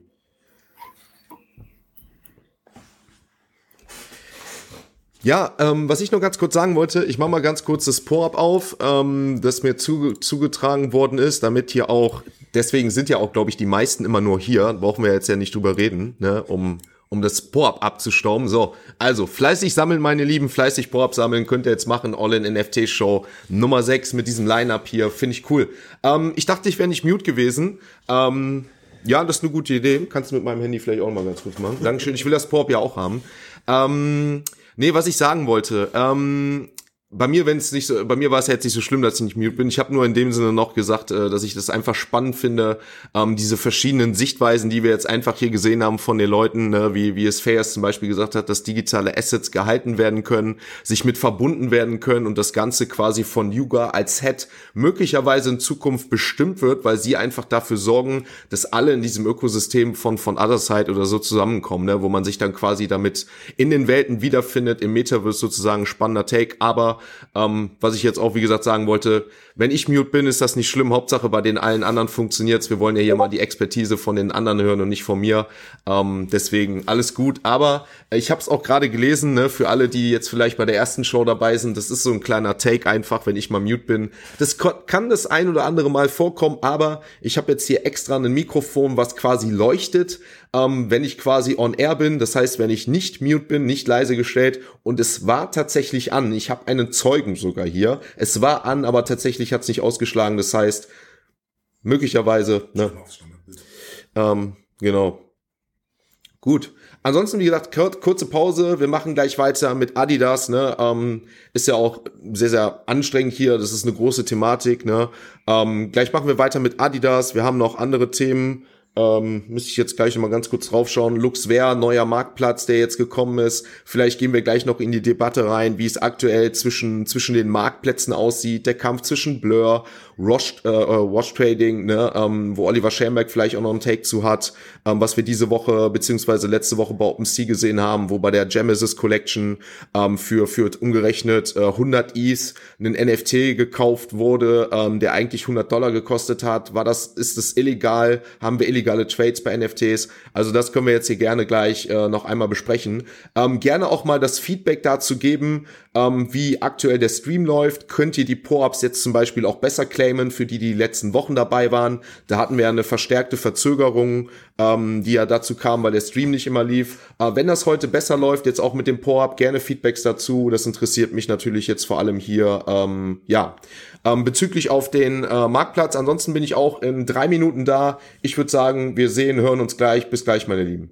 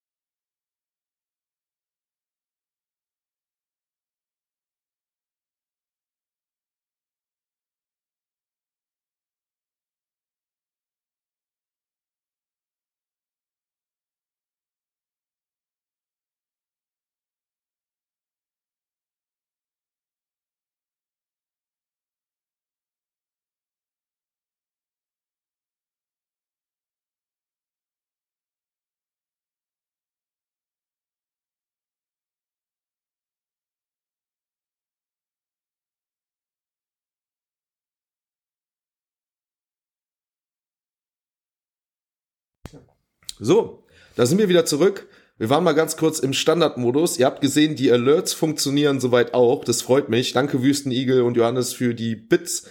Ähm, dann Chris, danke fürs Abo. Äh, vielen, vielen Dank, meine Lieben, dass das funktioniert. Ähm, mega, mega nice. Dankeschön, meine Lieben. Ähm, ja, PORP könnt ihr, wie gesagt, jetzt noch fleißig sammeln. Wir gehen dann jetzt, ich mach's wahrscheinlich dann schon mal auf, ähm, mal ganz kurz hier Discord rein und gehen dann mal auf Adidas und gehen dann einfach mal, würde ich sagen, hier drauf auf das Announcement Collect Adidas und würde ich sagen, sprechen dann jetzt gleich auch mal ganz kurz über Adidas, wenn die anderen beiden da sind. Ähm, Jan ist ja schon wieder dabei. Und ich dann würde ich sagen, äh, Raid. Können wir gerne machen am Ende. Ähm, muss ich nur einführen, mein Lieber. Habe ich gerade von Oliver eine liebe Nachricht bekommen, äh, deswegen.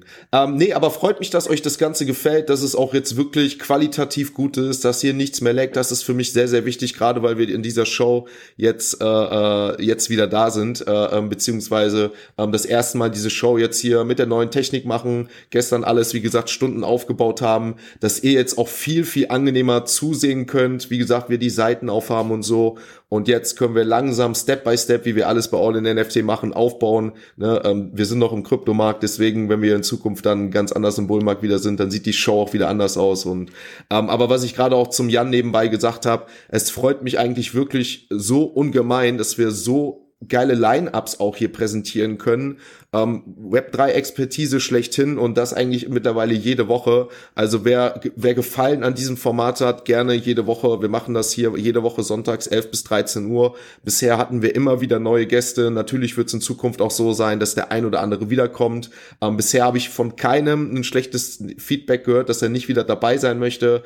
Ähm, das freut mich natürlich. Das heißt, äh, wir werden ja auch in Zukunft mal einfach andere Variationen haben. Aber ähm, ich möchte euch eigentlich noch weiterhin jede Woche weiter ähm, neue Leute präsentieren, weil es so viel, glaube ich, auch Leute gibt, die man einfach auch mal hören möchte, ähm, die vielleicht auch mal anderer Meinung sind, was wir auch oft haben. Ähm, und das ist ganz cool. Und ähm, deswegen, ja, freut mich, dass wir hier sind.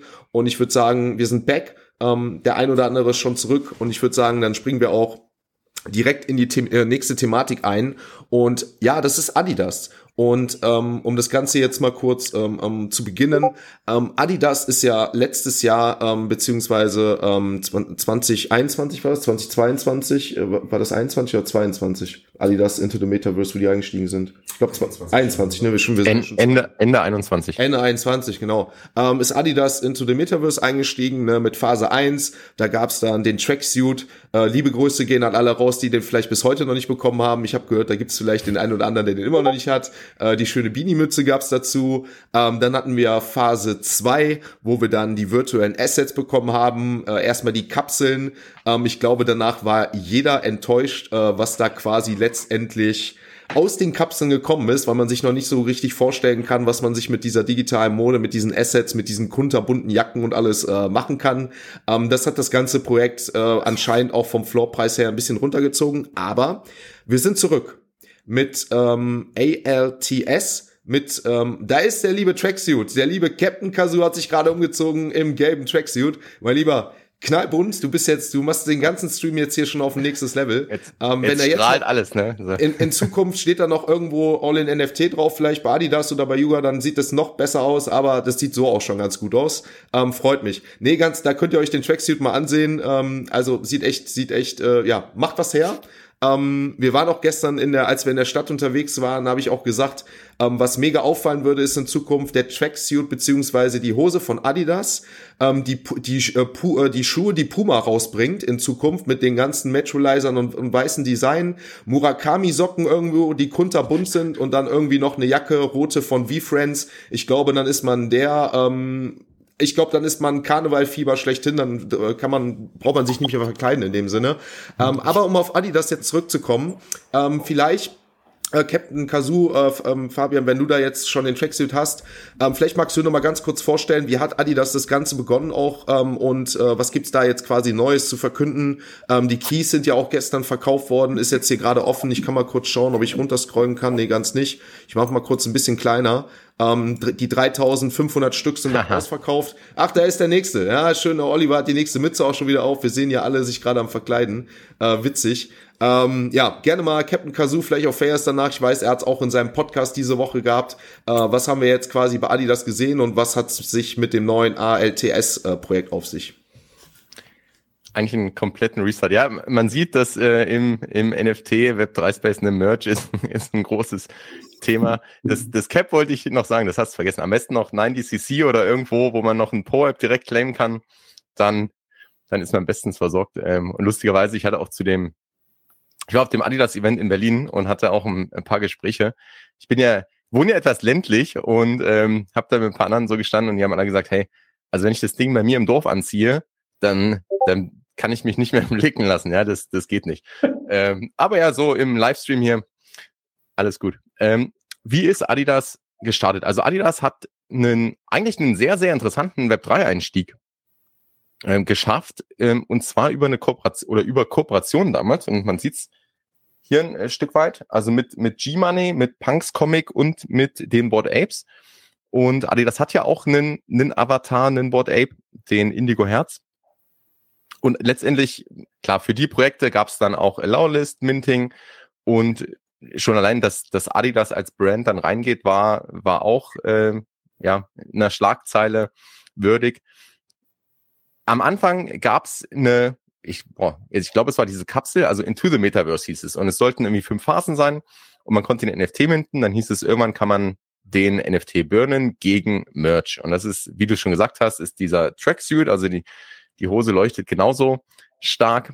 Zusätzlich gab es ein Orange Beanie, ähm, G-Money-like und noch ein Hoodie. Und das wurde eigentlich so über das, ja, bei, bei manchen ist es immer noch nicht angekommen. Äh, ich glaube auch einige, einige im Chat äh, warten, warten noch und sind da nicht so amused. Ähm, aber auf jeden Fall konnte man den Phase 1 NFT dann mal burnen gegen Merch-Bestellung und hat ein Phase 2 NFT bekommen. Und ab da, also es gab bei Adidas dann echt so einen so einen Abriss sozusagen ein Stück weit. Ab da war es dann ein bisschen ruhiger, dann wusste keiner, hey, was passiert jetzt eigentlich? Wann, wann fängt die Phase 3 an? Was ist Phase 3? Und die Antwort kommt eigentlich jetzt mit den, mit den Alls. Denn es gibt ein Stück weit eine, eine Strategieänderung und äh, man sieht es auch schon, oder wenn man auch die, die alten NFTs hat, also auch rein optisch ist da auch schon ein Unterschied. Das war bisher sehr blau, jetzt ist alles sehr, sehr rot, ne? also schon allein in der Farbe ganz deutlich zu erkennen. Ich muss sagen, ich finde es interessant. Also ich finde, Adidas hat ein paar sehr, sehr gute Schritte. Also ja, da war ein Abriss drin und die Gründe sind, sind spekulativ.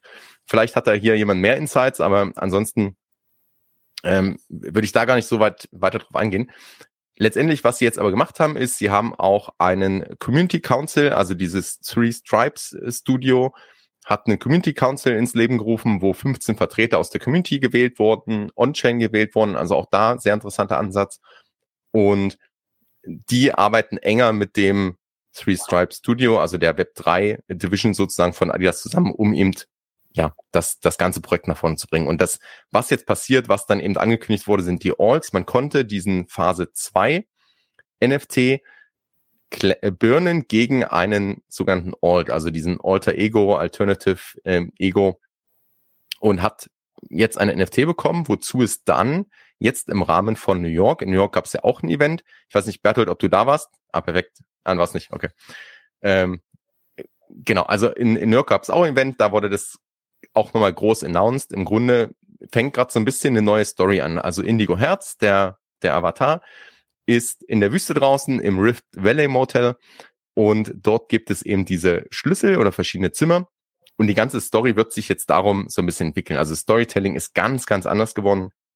Ähm, auch so ein bisschen, ähm, ja, ein bisschen auch ähm, so, dass man nicht weiß, was passiert denn jetzt. Man muss schon ein bisschen mehr reinschauen, irgendwie, um dabei zu bleiben. Letzt, gestern, Samstag, also heute Nacht, glaube ich, ähm, gab es diese Keys, 3500 Stück. Und die sind aber wiederum nur also die sind limitiert und jetzt sind sie weg. Und was ich mit den Keylern machen kann, ich kann zu meinem, meinem Phase, also ist ja jetzt Chapter One, äh, nicht mehr Phase 3, sondern Chapter One. Zu dem Alt-NFT konnte ich sozusagen eine, ja, ein Genre wählen. Also so ein bisschen, wer Porsche kennt, Porsche hat das ja auch mit den verschiedenen Tracks gemacht. konnte ich dann, ähm, ich glaube aus acht Stück, wählen, ob ich da eher im Sportbereich, also irgendwie Soccer oder Basketball oder eher im, im Musikbereich oder im Kunstbereich. Also ich konnte verschiedene Genre wählen und meinen Avatar als ersten Trade sozusagen schon customizen. Für alle, die den Schlüssel nicht haben, ähm, wird es am 1. Mai, geht glaube ich die Story weiter. Am 1. Mai wird dann quasi der Avatar einem Trade zugelost. Also das ist glaube ich so ein bisschen die, die Übersicht. Also ich kann nur empfehlen, das Video mal anzuschauen. Ich finde es ganz interessant gemacht. Ansonsten, ja, man sieht, ähm, was du eingangs gesagt hast, dass vielleicht nicht immer alles so aufgeht. Also was damals auf der Roadmap stand, und dann ist natürlich eine Frage, wie weit ist das verpflichtend, ja, wie, wie hängen da Erwartungshaltung ran? Und ich habe auch ganz, ganz viel, ähm, also gerne, gerne auch im Chat kommentieren, aber ich habe auch ganz, ganz viel ähm, äh, äh Kritik gehört und gesehen an Adidas, weil, glaube ich, die Erwartungshaltung dann auch eine andere waren als das, was jetzt kommt. Und das ist aus meiner Sicht auch eine große Challenge für Adidas oder für jedes Projekt in diese Erwartungshaltung, was wir vorhin gesagt haben, diese zu erfüllen oder ein gutes Erwartungsmanagement da einfach zu betreiben und zu sagen, hey, was, was kommt denn eigentlich? Und jetzt auf der Website stehen ja auch so ein paar, wenn du weiter runter scrollst, glaube ich, stehen auch so ein paar Benefits, die ich als Holder weiterhin habe. Das klingt grundsätzlich mal sehr spannend. Ansonsten, ich muss sagen, ich persönlich finde es interessant gemacht. Ich finde gut, dass sie auch den Mut haben, da einen, eine Strategie, die Strategie zu ändern, wenn das alte aus welchen Gründen auch immer ähm, offensichtlich nicht mehr funktioniert oder auch sich die Pläne geändert haben. Und die Frage ist jetzt, wie weit können sie ihre, ihre Fans, ihre Holder da mitnehmen, inwieweit kommen neue Leute rein und ähm, wie weit geht das Storytelling auf? Also die Filme gerne einfach mal, mal anschauen. Ich finde es nett gemacht. Aber damit beende ich den, den langen Monolog jetzt ähm, und ge gebe gerne mal Mein weiter. Lieber, wir haben, wir haben da gerne zugehört. Ich schaue mal, dass ich die Filme vielleicht jetzt nebenbei gleich ein bisschen abspielen kann. Ähm, witzigerweise, das fand ich ähm, ein netter, ein super Take von dir. Ich musste ehrlicherweise genau an das gleiche denken, ähm, dass ich mir gedacht habe, ey, Porsche hat doch genau das gleiche mit den Trades gemacht, äh, dass sie quasi verschiedene Wege angeboten haben, die für die man sich entscheiden konnte. Und bei Adidas sehen wir jetzt genauso. Ähm, mich interessiert mal ganz kurz die Frage in die Runde, ähm, ob möglicherweise oder einer von euch sich so eine Key ähm, die Nacht geholt hat ähm, von Adidas. Ähm, ich habe ich hab's die Nacht verfolgt ein bisschen. Ich glaube, es ging irgendwie bis in in Runde vier, meine ich sogar rein, bis das Ganze ausverkauft wurde. Hatten glaube ich drei vier Stunden gedauert. Ähm, habe ich ein bisschen beobachtet, äh, habe mir selber keinen Key, äh, wurde ich bei Adidas mit dabei bin, dazugelegt. Ähm, vielleicht Fairs, äh, ähm, vielleicht, ich weiß, wie gesagt, du hattest das ja auch diese Woche bei dir im Podcast. Ähm, du vielleicht mögliche Gründe, ähm, warum Adidas sich jetzt dazu entschieden hat oder was mögliche Gründe sind, das Ganze jetzt sozusagen rezubranden und äh, einen neuen Anschluss zu finden? Ja, gute Frage. Also ich, für mich ist auch vieles noch Spekulation. Also ich habe da einige Gerüchte gehört, aber es ist halt immer so ein bisschen, man ist nicht richtig äh, überzeugt von, von gewissen Gerüchten. Also es ist ganz unterschiedlich. Ich habe halt das Gefühl, Adidas hat vielleicht ursprünglich gedacht, dass das ein einfaches Spiel ist, dass man da einfach mal mit zwei, drei Kooperationen in die Industrie einsteigen kann und dass das Ganze dann ein bisschen ein Selbstläufer wird dann hat man vielleicht gemerkt, ja, wir müssen doch vielleicht ein bisschen Storytelling reinstecken. Wir können das vielleicht nicht nur mit diesen drei Kooperationen, mit dem Punks Comic, mit Indigo Herz etc., dass wir das einfach so laufen lassen können. Und jetzt hat es plötzlich wieder so ein bisschen ein, ja, es ist intriguing, oder? Es hat so ein bisschen ein, ein interessant, eine Story dahinter. Die Story, also das Video ist sehr cool gemacht, ist lustig gemacht etc. Und ich glaube, das ist so ein bisschen die, die, der Ansatz, dass man halt sagt, wir mussten ein bisschen Arbeit reinstecken. Jetzt haben wir halt ein bisschen vielleicht auch schon Hollywood-reife Storytelling äh, par parat und, und werden da mal schauen, in welche Richtung das geht. Wenn wir vielleicht jetzt auch mal die Zahlen anschauen, müssen wir auch sehen, Adidas, ähm, und, und Fabian hat das korrekterweise gesagt, Adidas hatte äh, rein finanziell einen relativ guten Einstieg in, in die Web3-Welt. Also es war, glaube ich, unter den Top drei Marken, die den Anschluss äh, in, in Web3 mit einer NFT-Kollektion geschafft haben, rein vom Umsatz her. Ähm, aber äh, schlussendlich hat, glaube ich, Nike da den Platz eins dann schlussendlich eingenommen. Natürlich auch mit der Akquisition etc. Da, da dazwischen noch. Aber man muss sehen, also bei Adidas ist definitiv, definitiv das Web3-Thema auch finanziell irgendwo angekommen, dass man gesagt hat, hey, schaut, das ist nicht nur eine Spielerei mit irgendwelchen Affenbildern, sondern da ist auch effektiv Umsatz dahinter. Und wir müssen jetzt irgendwie die Strategie spielen. Vielleicht, ich bin mir nicht ganz sicher, könnte die Royalty-Geschichte da auch ein bisschen eine Rolle gespielt haben, dass man gesagt hat, okay, es reicht nicht einfach nur, dass wir NFTs auf den Markt geben, dass wir mit den Royalties ein bisschen das Team oder das Departement finanzieren können, sondern wir müssen jetzt vielleicht etwas Sekundäres aufbauen, einen separaten Marktplatz, eine separate Story, separates Merchandising und da irgendwie ein bisschen diese Welten ein bisschen noch mehr miteinander äh, zusammenfließen lassen. Ähm, sehr, sehr spannender Take für alle. Ne? Es läuft gerade wieder eine Umfrage. Schafft Adidas ähm, quasi jetzt hier den Turnaround. Gerne dazu abstimmen. Ich habe, wie gesagt, das Video jetzt dazu abgespielt, will ich jetzt gleich noch ein zweites Mal machen. Ich finde das Video auch cool. Ähm, Oliver, ich weiß, dass du oder meine, dass du ja sogar auch bei Porsche drin bist, ne? Ähm, wie, wie war jetzt da so dein Eindruck, wie es Adidas quasi jetzt quasi versucht, ähm, mit diesen verschiedenen Wegen, wo man sich das aussuchen konnte, was man sich dazu entscheidet mit den verschiedenen Trades? Ähm, hat das Ganze dazu geführt, dass die Community ähm, sich dadurch mit dem Projekt besser verbunden hat? Hast du dich damit verbundener gefühlt? Oder war das für dich eher so eine Spielerei, wo du sagst, kann ich auch drauf verzichten? Also ich bin äh, zur Klarstellung, ich bin nicht dabei bei, äh, ah, okay. bei Porsche. Ich hatte das letztlich dann doch anders entschieden. Ich war in der Beratung anfangs äh, dabei, so im Hintergrund ein bisschen. Also ich kenne das Projekt äh, ganz gut, ähm, aber ähm, habe jetzt nicht äh, mit der Roadmap im Übrigen sonstiges zu tun und bin auch kein Holder. Ähm, aber ich verfolge es natürlich sehr aufmerksam aus, aus verschiedenen Blickwinkeln, deshalb auch. Ähm, ich glaube, dass die das so für sich äh, irgendwie gut entschieden haben, dass die einfach so verschiedene Schritte haben und verschiedene kreative Entwicklungen für sich da in Anspruch nehmen, ähm, die, die die Leute offenbar bei der Stange halten. Also dass der Mint äh, ein bisschen schiefgegangen ist, weil der Preis zu hoch war. Ich glaube, das haben sie gemerkt. Das hat, das hat sie auch genervt. Das hat, glaube ich, insbesondere das Team genervt, dass das, äh, dass die Kollektion gemacht hat. Aber bei solchen Unternehmen ähm, hast du dann teilweise auch Leute, die da äh, die Sprache ergreifen und dann Entscheidungen treffen, die mit dem Projekt einfach nicht so eng verbunden sind und auch die Community, die ich kenne, das war schlicht und einfach eine strategische Fehlentscheidung. Das kann man, glaube ich, nicht anders sagen. Ähm, denn äh, jetzt mittlerweile haben sie zwar irgendwie sich ja gut entwickelt, also ähm, mit dem Preis nach oben, nach unten. Ich glaube, der Preis ist aber gar nicht das Entscheidende. Das Entscheidende wäre gewesen, äh, dass man den Drop nicht verkackt, wenn man das mal so sagt. Und ich glaube, da haben sie einfach gezockt, völlig unnötigerweise, denn Porsche hat es überhaupt nicht nötig, ein paar hunderttausend oder ein paar Millionen mit so einem Drop zu verdienen. Das hätten sie sich einfach sparen können. Davon unabhängig glaube ich aber, dass einfach diese, dieser Ansatz, wir machen was Künstlerisches, wir machen was, wo wir gute äh, Grafiken haben, wo die Leute auch dabei bleiben und dann so ein paar Entscheidungen noch mittreffen können. Ich glaube, das haben sie sehr geschickt gemacht und das Team ist einfach spektakulär. Die haben da eine, eine Agenda, die haben da eine Roadmap. Das ist nichts nur für heute und für morgen. Ähm, die haben ein Setup, das sich wirklich ähm, da auch sehen lassen kann und nehmen das sehr ernst. Äh, das spielt eine Rolle in der Strategie. Das ist jetzt nicht, äh, sagen wir mal, aller aller Artifact, aber die nehmen das ernst und wollen damit experimentieren und auch, glaube ich, auch abliefern. Die wollen nicht nur ein Experiment machen. Also es gibt, wie gesagt, ganze Abteilungen, die sich damit intensiv befassen. Äh, und die ganze VW-Gruppe, das wisst ihr ja auch, hat ja ähm, mit dem Tim Walter da einen so einen großen Leuchtturm, der über die verschiedenen Marken der VW-Gruppe hinweg so ein bisschen koordiniert und schaut, was da alles passt. Und die sind ja super, super aktiv. Also so gesehen, ich glaube, die Porsches haben es gut gemacht bei Adidas und das ist ja unser Thema heute eigentlich.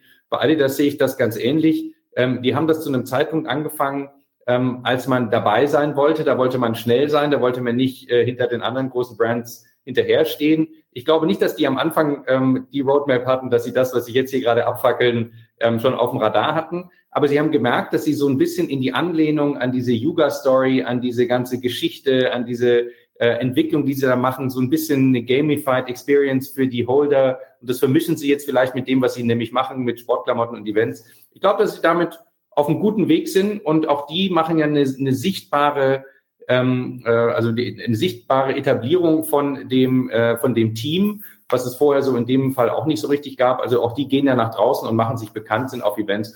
Also ich, ich habe da, ich finde das gut, was sie machen.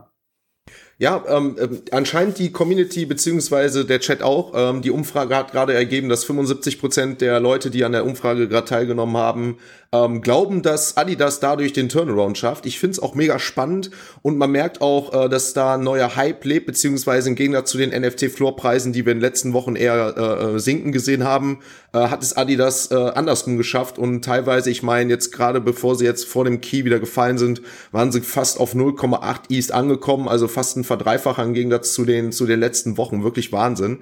Ähm, Finde ich sehr interessant, äh, den, den Take, den auch Fayers vorhin hatte. Und zwar, ähm, dass man anscheinend, ähm, ja, nicht mehr auf die Royalties setzen kann, wo wir vielleicht jetzt zu unserem nächsten Thema kommen, ähm, weil jetzt auch Luxware diese Woche einen neuen Marktplatz beziehungsweise Marktplatz äh, Volume 2 vorgestellt hat.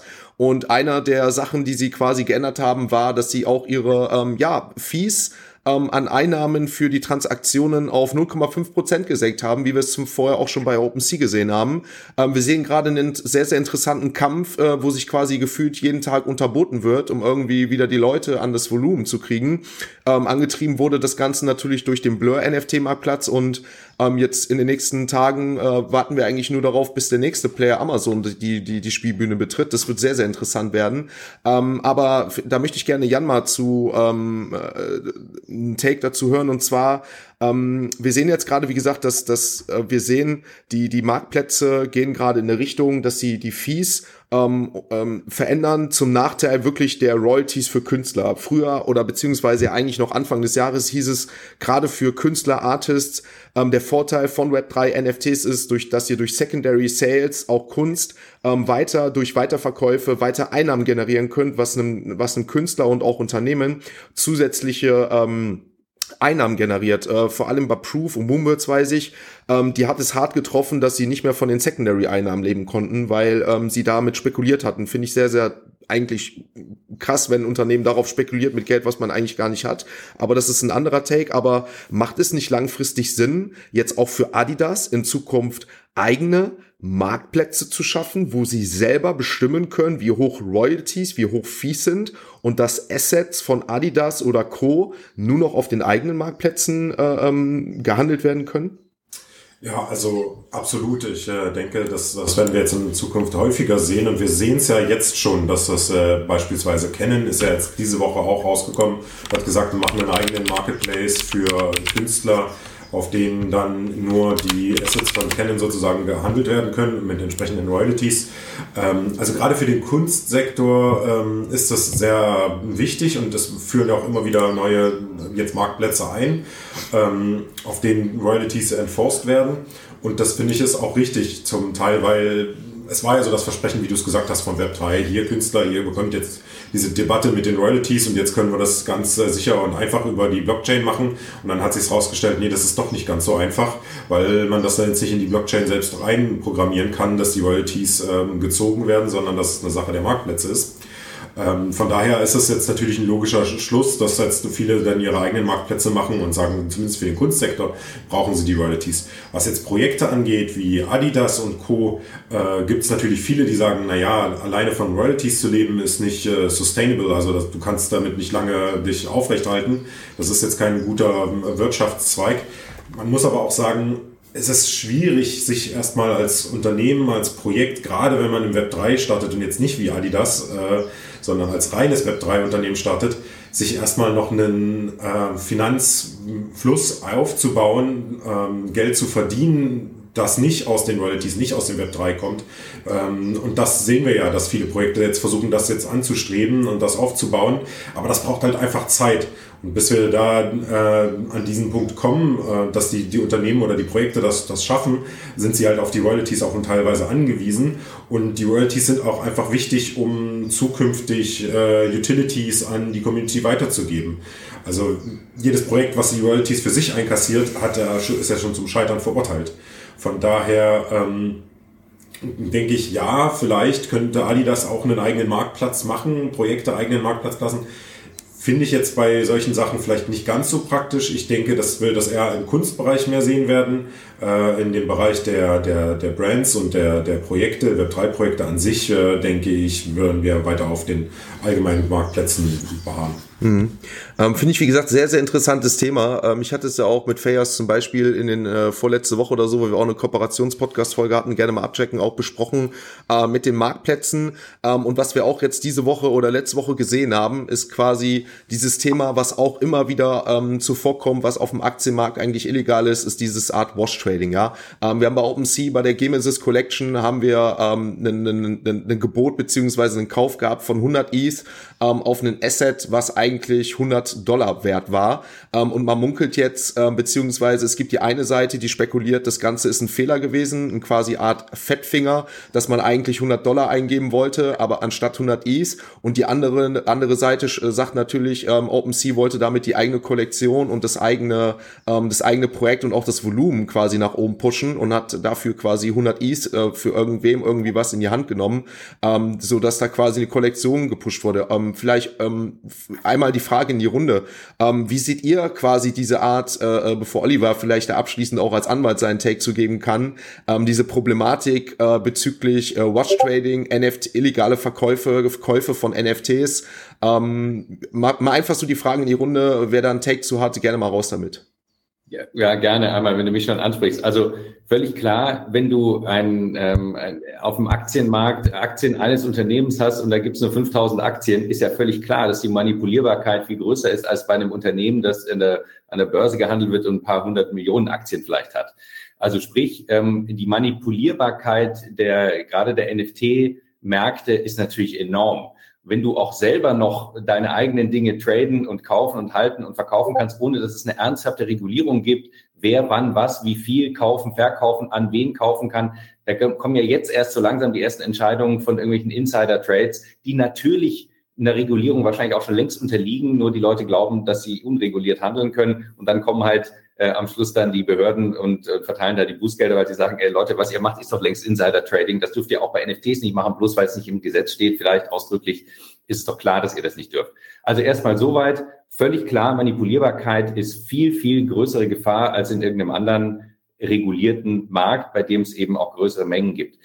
Das zweite ist aber, da wollte ich noch kurz darauf zurückkommen, auf das Thema mit den Royalties. Diese Royalties wurden am Anfang ja in der Tat super gefeiert als äh, die, die Rettung ähm, der Urheberrechtsbezüge äh, sozusagen, dass man also bei Secondary Trades auf einmal dem Urheber, also dem Werkschaffer oder hier dem Projektinhaber nochmal einen äh, Kapitalrückfluss ermöglicht. Das heißt, er kann an Weiterverkäufen zu seiner Lebzeit äh, noch profitieren. Und das ist etwas, was also beklagt wurde, dass Künstler heute also in, in Wohlstand äh, leben könnten, wenn sie auch partizipieren würden, also bildende Künstler, äh, aber ihre Werke werden für Millionen gehandelt und sie kriegen davon gar nichts ab. Ähm, also, äh, dass sie erst berühmt werden, wenn sie tot sind oder dass sie Werke schon vor 20 Jahren gemalt haben und heute werden die für Millionen gehandelt und die kriegen nichts davon. Das stimmt so übrigens gar nicht. In vielen Jurisdiktionen ist das so und in vielen Ländern, auch in Deutschland, dass es im Urhebergesetz eine Secondary Sales Vergütung gibt. Also die Royalties beim Zweitmarktverkauf, beim kommerziellen Zweitmarktverkauf, die gibt es auch heute schon in den Urhebergesetzen in Deutschland, in Frankreich und auch in anderen Ländern in bestimmten Größenordnungen. Also wenn du beispielsweise bei einer Kunstauktion ein Werk verkaufst, dann hast du als als Werkschaffender einen Anspruch auf eine Beteiligung an dieser Vergütung. Ähm, das ist ganz konkret geregelt. Die Prozentzahlen sind relativ gering, aber immerhin gibt's das schon. Also die Idee war nicht neu, nur die Umsetzung war eben neu und das im Versuch äh, in dieser Art der Darstellung, das kommt ja aus der Blockchain. Äh, das war ein Irrglaube, denn äh, das kommt nicht aus dem Smart Contract, sondern von der Plattform. Da gibt's aber Lösungen, die das miteinander verknüpfen, aber das würde jetzt zu weit gehen. Das heißt aber nur die Idee von Secondary Sales Royalties ist nicht neu und sie ist auch gut. Sie muss nur jetzt irgendwie so umgesetzt werden, dass nicht auf einmal die, das zur Disposition der Plattform steht und die sich im Handel nach unten, im Wettbewerb nach unten dann gegenseitig ähm, äh, Rechtfertigung geben, warum sie es nicht mehr bedienen. Ich glaube, das ist ein wichtiges, äh, ein wichtiger Punkt. Was, was wäre denn da jetzt so ähm, deine quasi Lösung in dem Fall? Sagst du wirklich, da müssen wir dann dazu kommen, dass du quasi als Unternehmen wie Adidas oder so, wie wir es gerade vielleicht debattiert hatten, dafür sorgt, dass sie einen eigenen NFT-Marktplatz, wie jetzt vielleicht wie auch Amazon kommt, dass dadurch halt dauerhaft gewährleistet wird, dass das eingehalten wird? Oder müssen quasi die NFT-Marktplätze, die wir aktuell haben, ähm, einfach dazu mehr in die Pflicht genommen werden, das Ganze, äh, das Ganze ähm, ja, zu gewährleisten? Ich glaube, es gibt drei verschiedene Lösungen. Lösung eins ist, dass es tatsächlich in Smart Contracts eingebacken wird. Da gibt es durchaus technische Lösungen, nur halt nicht auf den Standards, die wir heute haben. Und für die alten Projekte schwierig, weil du die Contracts ja nicht mehr ohne weiteres aufmachen kannst. Das heißt, dort brauchst du tatsächlich entweder eine Regulierung oder dass der dass der, der, der Projektinhaber sagt, meine Dinge werden auf meiner Plattform bitte nur getradet, die sollen nicht woanders getradet werden. Aber das ist kein besonders realistisches Szenario, dass du sagst, bitte meine, meine Assets nur noch bei mir traden. Kannst du machen, ist aber, glaube ich, nicht ohne weiteres umsetzbar. Das zweite äh, ist die Möglichkeit, dass du tatsächlich deinen eigenen Marktplatz in der Tat schaffst. Und die dritte Möglichkeit wäre, dass du eben deine Marktmacht als Projekt gegenüber den Plattformen versuchst so umzusetzen, dass du also schlimmstenfalls damit drohst, ähm, ich werde den Handel auf deiner Plattform künftig nicht mehr erlauben. Ich werde das als, wie auch immer, vielleicht möglicherweise als als Fake-Kollektion äh, ähm, kennzeichnen, wenn es auf deiner Plattform gehandelt wird, wenn du nicht respektierst, dass bei mir die, ähm, äh, die Royalties auch umgesetzt werden. Halte ich auch nicht für besonders praktikabel. Ich glaube und hoffe, dass einfach die Plattform selbst zu dem Schluss kommen, dass diese Secondary Sales Royalties etwas sind, was anerkannt werden muss. Äh, natürlich gibt es eine große Gruppe von Tradern, die überhaupt kein Interesse daran haben, dass diese Secondary Sales Royalties existieren. Und die haben auch eine sehr laute Stimme. Ähm, und die gehen halt dorthin zum Traden, wo sie keine Royalties bezahlen müssen. Ist ja völlig klar, das juckt die überhaupt nicht, ob die Community dadurch leidet oder der Project Owner. Die wollen halt den maximalen Hebel rausholen. Und solange die widerstreitenden Interessen nicht ganz auf einen Nenner gebracht werden können, glaube ich, ist es sehr schwierig, das auf eine Plattform zu konzentrieren, wo es dann auch umgesetzt wird. Es sei denn, wie gesagt, es ist im Smart Contract. Das hat aber dann Folgeprobleme, weil du dann von Wallet zu Wallet transfers vielleicht auch eine Royalty auslöst und so weiter. Äh, kann man auch wiederum ausheben, einen Transfer für null und dann machst du die Bezahlung parallel. Es gibt schon Möglichkeiten, äh, das zu umgehen, aber ich glaube, die Anerkennung in der Community, dass es das braucht, äh, ist schon mal ein erster Schritt. Ja, ähm, sehr, sehr interessant, ne, wie du es auch schon sagst, das sind Takes oder Sachen, da kann man jetzt ganz, ganz, ganz tief reingehen, ne? vor allem diese Debatte, die auch jetzt EU-weit kommt, äh, dass Smart Contracts äh, zukünftig dauerhaft verändert, äh, veränderbar noch sein müssen und so, ne, das sind alles Sachen, äh, die uns in Zukunft vielleicht noch, äh, ja, ähm, auf uns zukommen. Ähm, Fair ist vielleicht, vielleicht auf dich, ähm, du hast ja gerade auch den Take von Oliver gehört, ne, ähm, wie siehst du das denn aktuell, beziehungsweise, ähm, Oliver hat ja auch gerade gesagt, ne, dass diese Trader ja auch eine sehr große Stimme haben, ne, das ist ja auch das Problem, was wir auf dem Blur NFT-Markt Marktplatz und so gesehen haben, ne, dass Floorpreise in dem Sinne, weil halt immer mal der Floor geswitcht wurde, damit man quasi die Belohnung für den Airdrop und so kommt. Ähm, aber ist es nicht so, dass wenn quasi die Trader dazu oder wir die Royalties wieder, wieder finden werden, ähm, dass, dass die Trader, die ja wirklich auch den Hype und ja auch immer, ne, wir haben es im Februar gehört, NFT Trading Volumen ist wieder so hoch wie seit 22 nicht mehr. Das wäre ja alles nicht da, beziehungsweise wir würden ja dann wieder von einem ganz anderen Markt sprechen, von einer ganz anderen Nachfrage, die vielleicht auch fake ist. Ähm, würde das nicht dann vielleicht auch einen Teil wegbrechen, der den NFT-Space auch ausmacht? Ja, ich glaube, ein Teil schon. Die Frage ist, ob es der gesunde oder der ungesunde Teil ist. Weil schlussendlich, was wir halt letztes Jahr erlebt haben, ich sag mal kurz zwischen Other oder vor Other Deed, hatten wir ja, was war das, Februar, März, April etwa, hatten wir einen ziemlich verrückten NFT-Markt. Und da waren wir, hatten wir das Royalties-Thema eigentlich nicht wirklich auf dem Schirm. Wir hatten mit Lux Rare eine Alternative zu OpenSea. Blur war da noch, noch nirgends. Und dann war das Thema eigentlich nicht wirklich relevant. Ich habe halt das Gefühl, jetzt in den letzten Wochen und Monaten war ein großer Teil des NFT-Marktes getrieben von dieser Royalty-Geschichte, weil halt das Ganze günstiger war. OpenSea hat angepasst, das hat auch nochmal Volumen in den Markt gebracht. Wir hatten aber separat einen AI-Art-Hype, den man nicht außer Acht lassen sollte. Also da haben wir mit Claire Silver gewisse NFT-Projekte gehabt, mit Pinda Van Armen etc. Also da waren Projekte schon am Start, die auch entsprechend Gas gegeben haben und einen entsprechenden Hype für sich generieren konnten.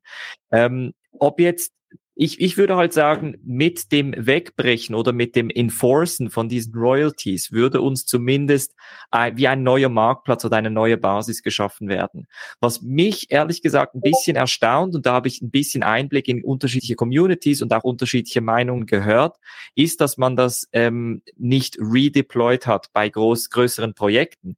Wieso kommen nicht die größeren Projekte? Weil sie haben ja die Halter, machen automatisch einen Airdrop mit dem neuen Token und sagen, ab jetzt unterstützen wir halt den alten Token nicht oder motivieren die Leute sogar für einen Hut, ein Hoodie, ein bisschen Merchandise, das Ganze zu burnen und sagen, hey, die neue Kollektion lebt jetzt hier. Wir forcieren die Royalties. So können wir richtigstellen, dass wir schlussendlich auch an unseren Umsatz kommen. Es ist ein kleinerer Teil, wir reduzieren von 10 auf 7,5, von 7,5 auf 5 Prozent, was auch immer. Und so können wir quasi das Ganze wieder weiterspielen. Ich habe da eine Meinung gehört, die da sagt, ja gut, aber für eine kleine Community würde sich das Smart Contract äh, Development einfach nicht lohnen. Also die Entwicklung von einem neuen Smart Contract würde uns zu viel kosten, als dass wir das jetzt rechtfertigen können. Ich behaupte, das ist eine ähm, flache Ausrede, ehrlich gesagt. Ich glaube, da äh, gibt es genügend Tools und Entwickler, um da, also ChatGBT sowieso könnte man vielleicht auch nutzen, weiß ich jetzt nicht, ähm, aber man hat, man hat da sicherlich Möglichkeiten, um neue Smart Contracts zu deployen. Wäre übrigens auch eine tolle Startup-Idee, dass man sagt, hey, du hast einen Smart Contract, du möchtest Royalties enforcen, gib uns deinen Smart Contract, wir geben dir einen neuen Smart Contract raus, nehmen eine Gebühr, ein Prozent, was weiß ich, und dann kann man entsprechend diese Royalties enforcen. Und mit dem zusammen haben wir wieder die genau gleiche Basis, wie wir sie vor einem Jahr hatten. Vor einem Jahr hat das Ganze auch funktioniert. Und übrigens, diese Wash Trading Geschichte, die hatten wir 2017, 18 und 19 in der Kryptowelt auch schon. Also auch da hat man gesagt, ja, auf Huobi oder OKX ist Bitcoin so viel getradet worden, das muss Wash Trading gewesen sein. Ob schlussendlich Wash Trading gewesen ist oder nicht, das werden wir wahrscheinlich nie herausfinden. Genau das gleiche wie bei der NFT-Geschichte. Aber Fakt ist, die Wale dominieren momentan einen großen Teil des NFT oder des Royalty-Free Marketplaces und wenn das wegfällt, ist das meiner Meinung nach auch um einiges gesünder für den gesamten Markt und für das gesamte Ökosystem. Versteht mich nicht falsch. Ich möchte genauso wie alle anderen auch ein bisschen Geld verdienen mit Flippen. Ich flippe auch gerne. Aber ich sehe auch, wie gewisse Communities das Flippen einfach nicht handeln können. Und Communities gehen leider kaputt daran, weil ihnen gewisse Umsätze wegbrechen. Und wenn man halt dann nicht kreativ genug ist oder wenig Geld hat oder für Banner und Flyer an der NFT NYC zu viel Geld ausgegeben hat, dann muss man da halt irgendwie hinter die Bücher und verstehen, okay, hey, wir haben da ein Business, das Business muss irgendwie funktionieren. Und da sehen wir jetzt auch so ein bisschen, da, da teilt sich auch Spreu vom Weizen. Wer ist da wirklich als Geschäftsführer, als Unternehmer, als Startup, als Visionär an diesen Projekten dran? Und wer hat einfach auf Fiverr jemanden äh, 20 Dollar bezahlt für 10.000 PFPs? Da einen Discord-Kanal äh, dahinter geknallt und jetzt einfach so ein bisschen auf Community, auf, auf Hype und Vibe gemacht. Also das ist so ein bisschen meine Meinung zu, zu der gesamten Geschichte. Ja, sehr spannender Take, ähm, sehr, sehr interessant. Ähm, ist eine super Runde hier. Also wenn wir uns da als Gründer zusammentun, um die neue Technologie beziehungsweise das neue Konzept, was du gerade erzählt hast, aufzusetzen, ne, let's go. Ähm, ne, also gerne dazu melden. Wir haben den Anwalt dazu dabei, das passt schon ganz gut. Ähm, Berthold, mal kurz eine, eine abschließende Sache. Ich beziehungsweise ähm, du hast ja dich auch schon versucht in einer eigenen NFT-Kollektion und ja auch bisher auch Sammler. Ähm, wie siehst du da so aus deiner Sicht aus diesen zwei Seiten? Siehst du da eher so, bist du da eher so der Sammler? Sammler? Ähm, sagst du so, du, du siehst schon so den Vorteil in, in, dass die Royalties da jetzt in dem Sinne abgesenkt wurden oder nicht vorhanden sind, um zu sagen auch, ey, ähm, dadurch kriege ich auch mehr Leute, die halt nicht Collector sind, äh, nicht Creator sind, sondern eher Collector-Seite, was halt der, der größte Teil ist, ähm, auch, auch rein, ähm, wo, wo dann nicht auch Transaktionsgebühren von Unsummen an ETH und so noch zusätzlich gezahlt müssen? Ähm, oder sagst du, ey, ne, ähm, ich bin da eigentlich oder ich finde es eher für die Creator sollte das gemacht werden, wie ist da dein Take zu? Also ich bin ein totaler Verfechter und Fan von Royalties. Ähm, ich glaube, das gibt dem Markt wirklich äh, einen Drive, weil was passiert, wenn wir, wenn wir keine Royalties haben? Letztendlich jemand, der wirklich Aufwand reinsteckt, dann steigt der MINT-Preis. Ja, und wenn du, wenn du äh, niedrige Einstiegshürde hast und nachher sagen kannst, okay, wenn es erfolgreich wird, möchte ich davon auch partizipieren, finde ich das persönlich sehr gut und ich zahle es auch gerne, aber es ist auch spannend, dass die Diskussion natürlich jetzt gekommen ist im Bärenmarkt, weil im Bullenmarkt hat keiner nach Royalties gefragt. Ja, wenn du es fürs Dreifache verkaufst, dann äh, tun dir die fünf Prozent oder zehn Prozent nicht so weh. Aber wenn du jetzt sagst, ich habe mit Hängen und Würgen jetzt drei Monate Durststrecke hinter mir und verkaufst jetzt für 100 äh, Dollar mehr, als ich es gekauft habe, dann, dann wollen die Leute es nicht haben. Also die Frage ist, glaube ich, tendenziell so auch äh, aus, aus User-Sicht, ja, wenn wir jetzt diese Lösungen, die ja alle, alle Sinn machen, äh, mal zu Ende denken, was würde das eigentlich bedeuten, wenn jemand ähm, jetzt nur noch sein, sein äh, Projekt nur noch auf seiner Plattform handeln lassen würde? Haben wir dann irgendwann 723 Plattformen und ich habe so eine Bookmarkliste im Browser, statt dass ich einfach auf OpenSea gehe und meine ganze Collection habe und fände ich jetzt aus User-Sicht zum Beispiel keinen Vorteil. Also ich glaube, da muss man sich irgendwas Smartes überlegen, ähm, und, und ich selber, also wenn du mich persönlich fragst, ich bin nicht so, dass ich mit so engen Margen, so Day-Trading-mäßig flippe, dass ich, äh, dass ich mir die Royalties nicht noch abzweigen könnte. Also da, da bin ich eher nicht nur Sammler, aber auch mit dem Respekt sozusagen vor dem, der es gemacht hat, zahle ich gern. Ich, ich finde zum Beispiel auch ähm, äh, die Plattformgebühren nicht so schlimm. Weil wenn ich eine Plattform gerne nutze, die Leute wollen ja alle auch ihr Gehalt be bekommen, die die Plattform gebaut haben. Ja, von was sollen die leben? Also ich möchte, dass eine Plattform auch sustainable ist, ähm, wenn sie einmal da ist. Und, und das glaube ich, wenn man das zu Ende denkt, ähm, spricht vieles dafür, dass, dass das irgendwo erhalten bleibt oder technisch so umgesetzt wird. Das ist meine Meinung.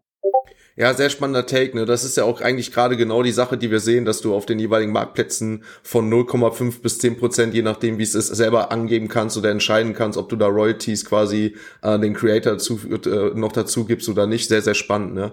Ähm, ich denke, das wird nicht das letzte Mal sein, dass wir hier in der Show und auch allgemein über NFT-Marktplätze reden. Ähm, wir sind da jetzt zum Ende der Show angekommen. Ich fand, da, fand das eine sehr, sehr interessante Folge. Ähm, also ich persönlich habe sehr, sehr viel mitgenommen und ich glaube auch die Zuhörer und Zuschauer ähm, haben da sehr viel mitgenommen und wahrscheinlich auch noch der ein oder andere Gast hier.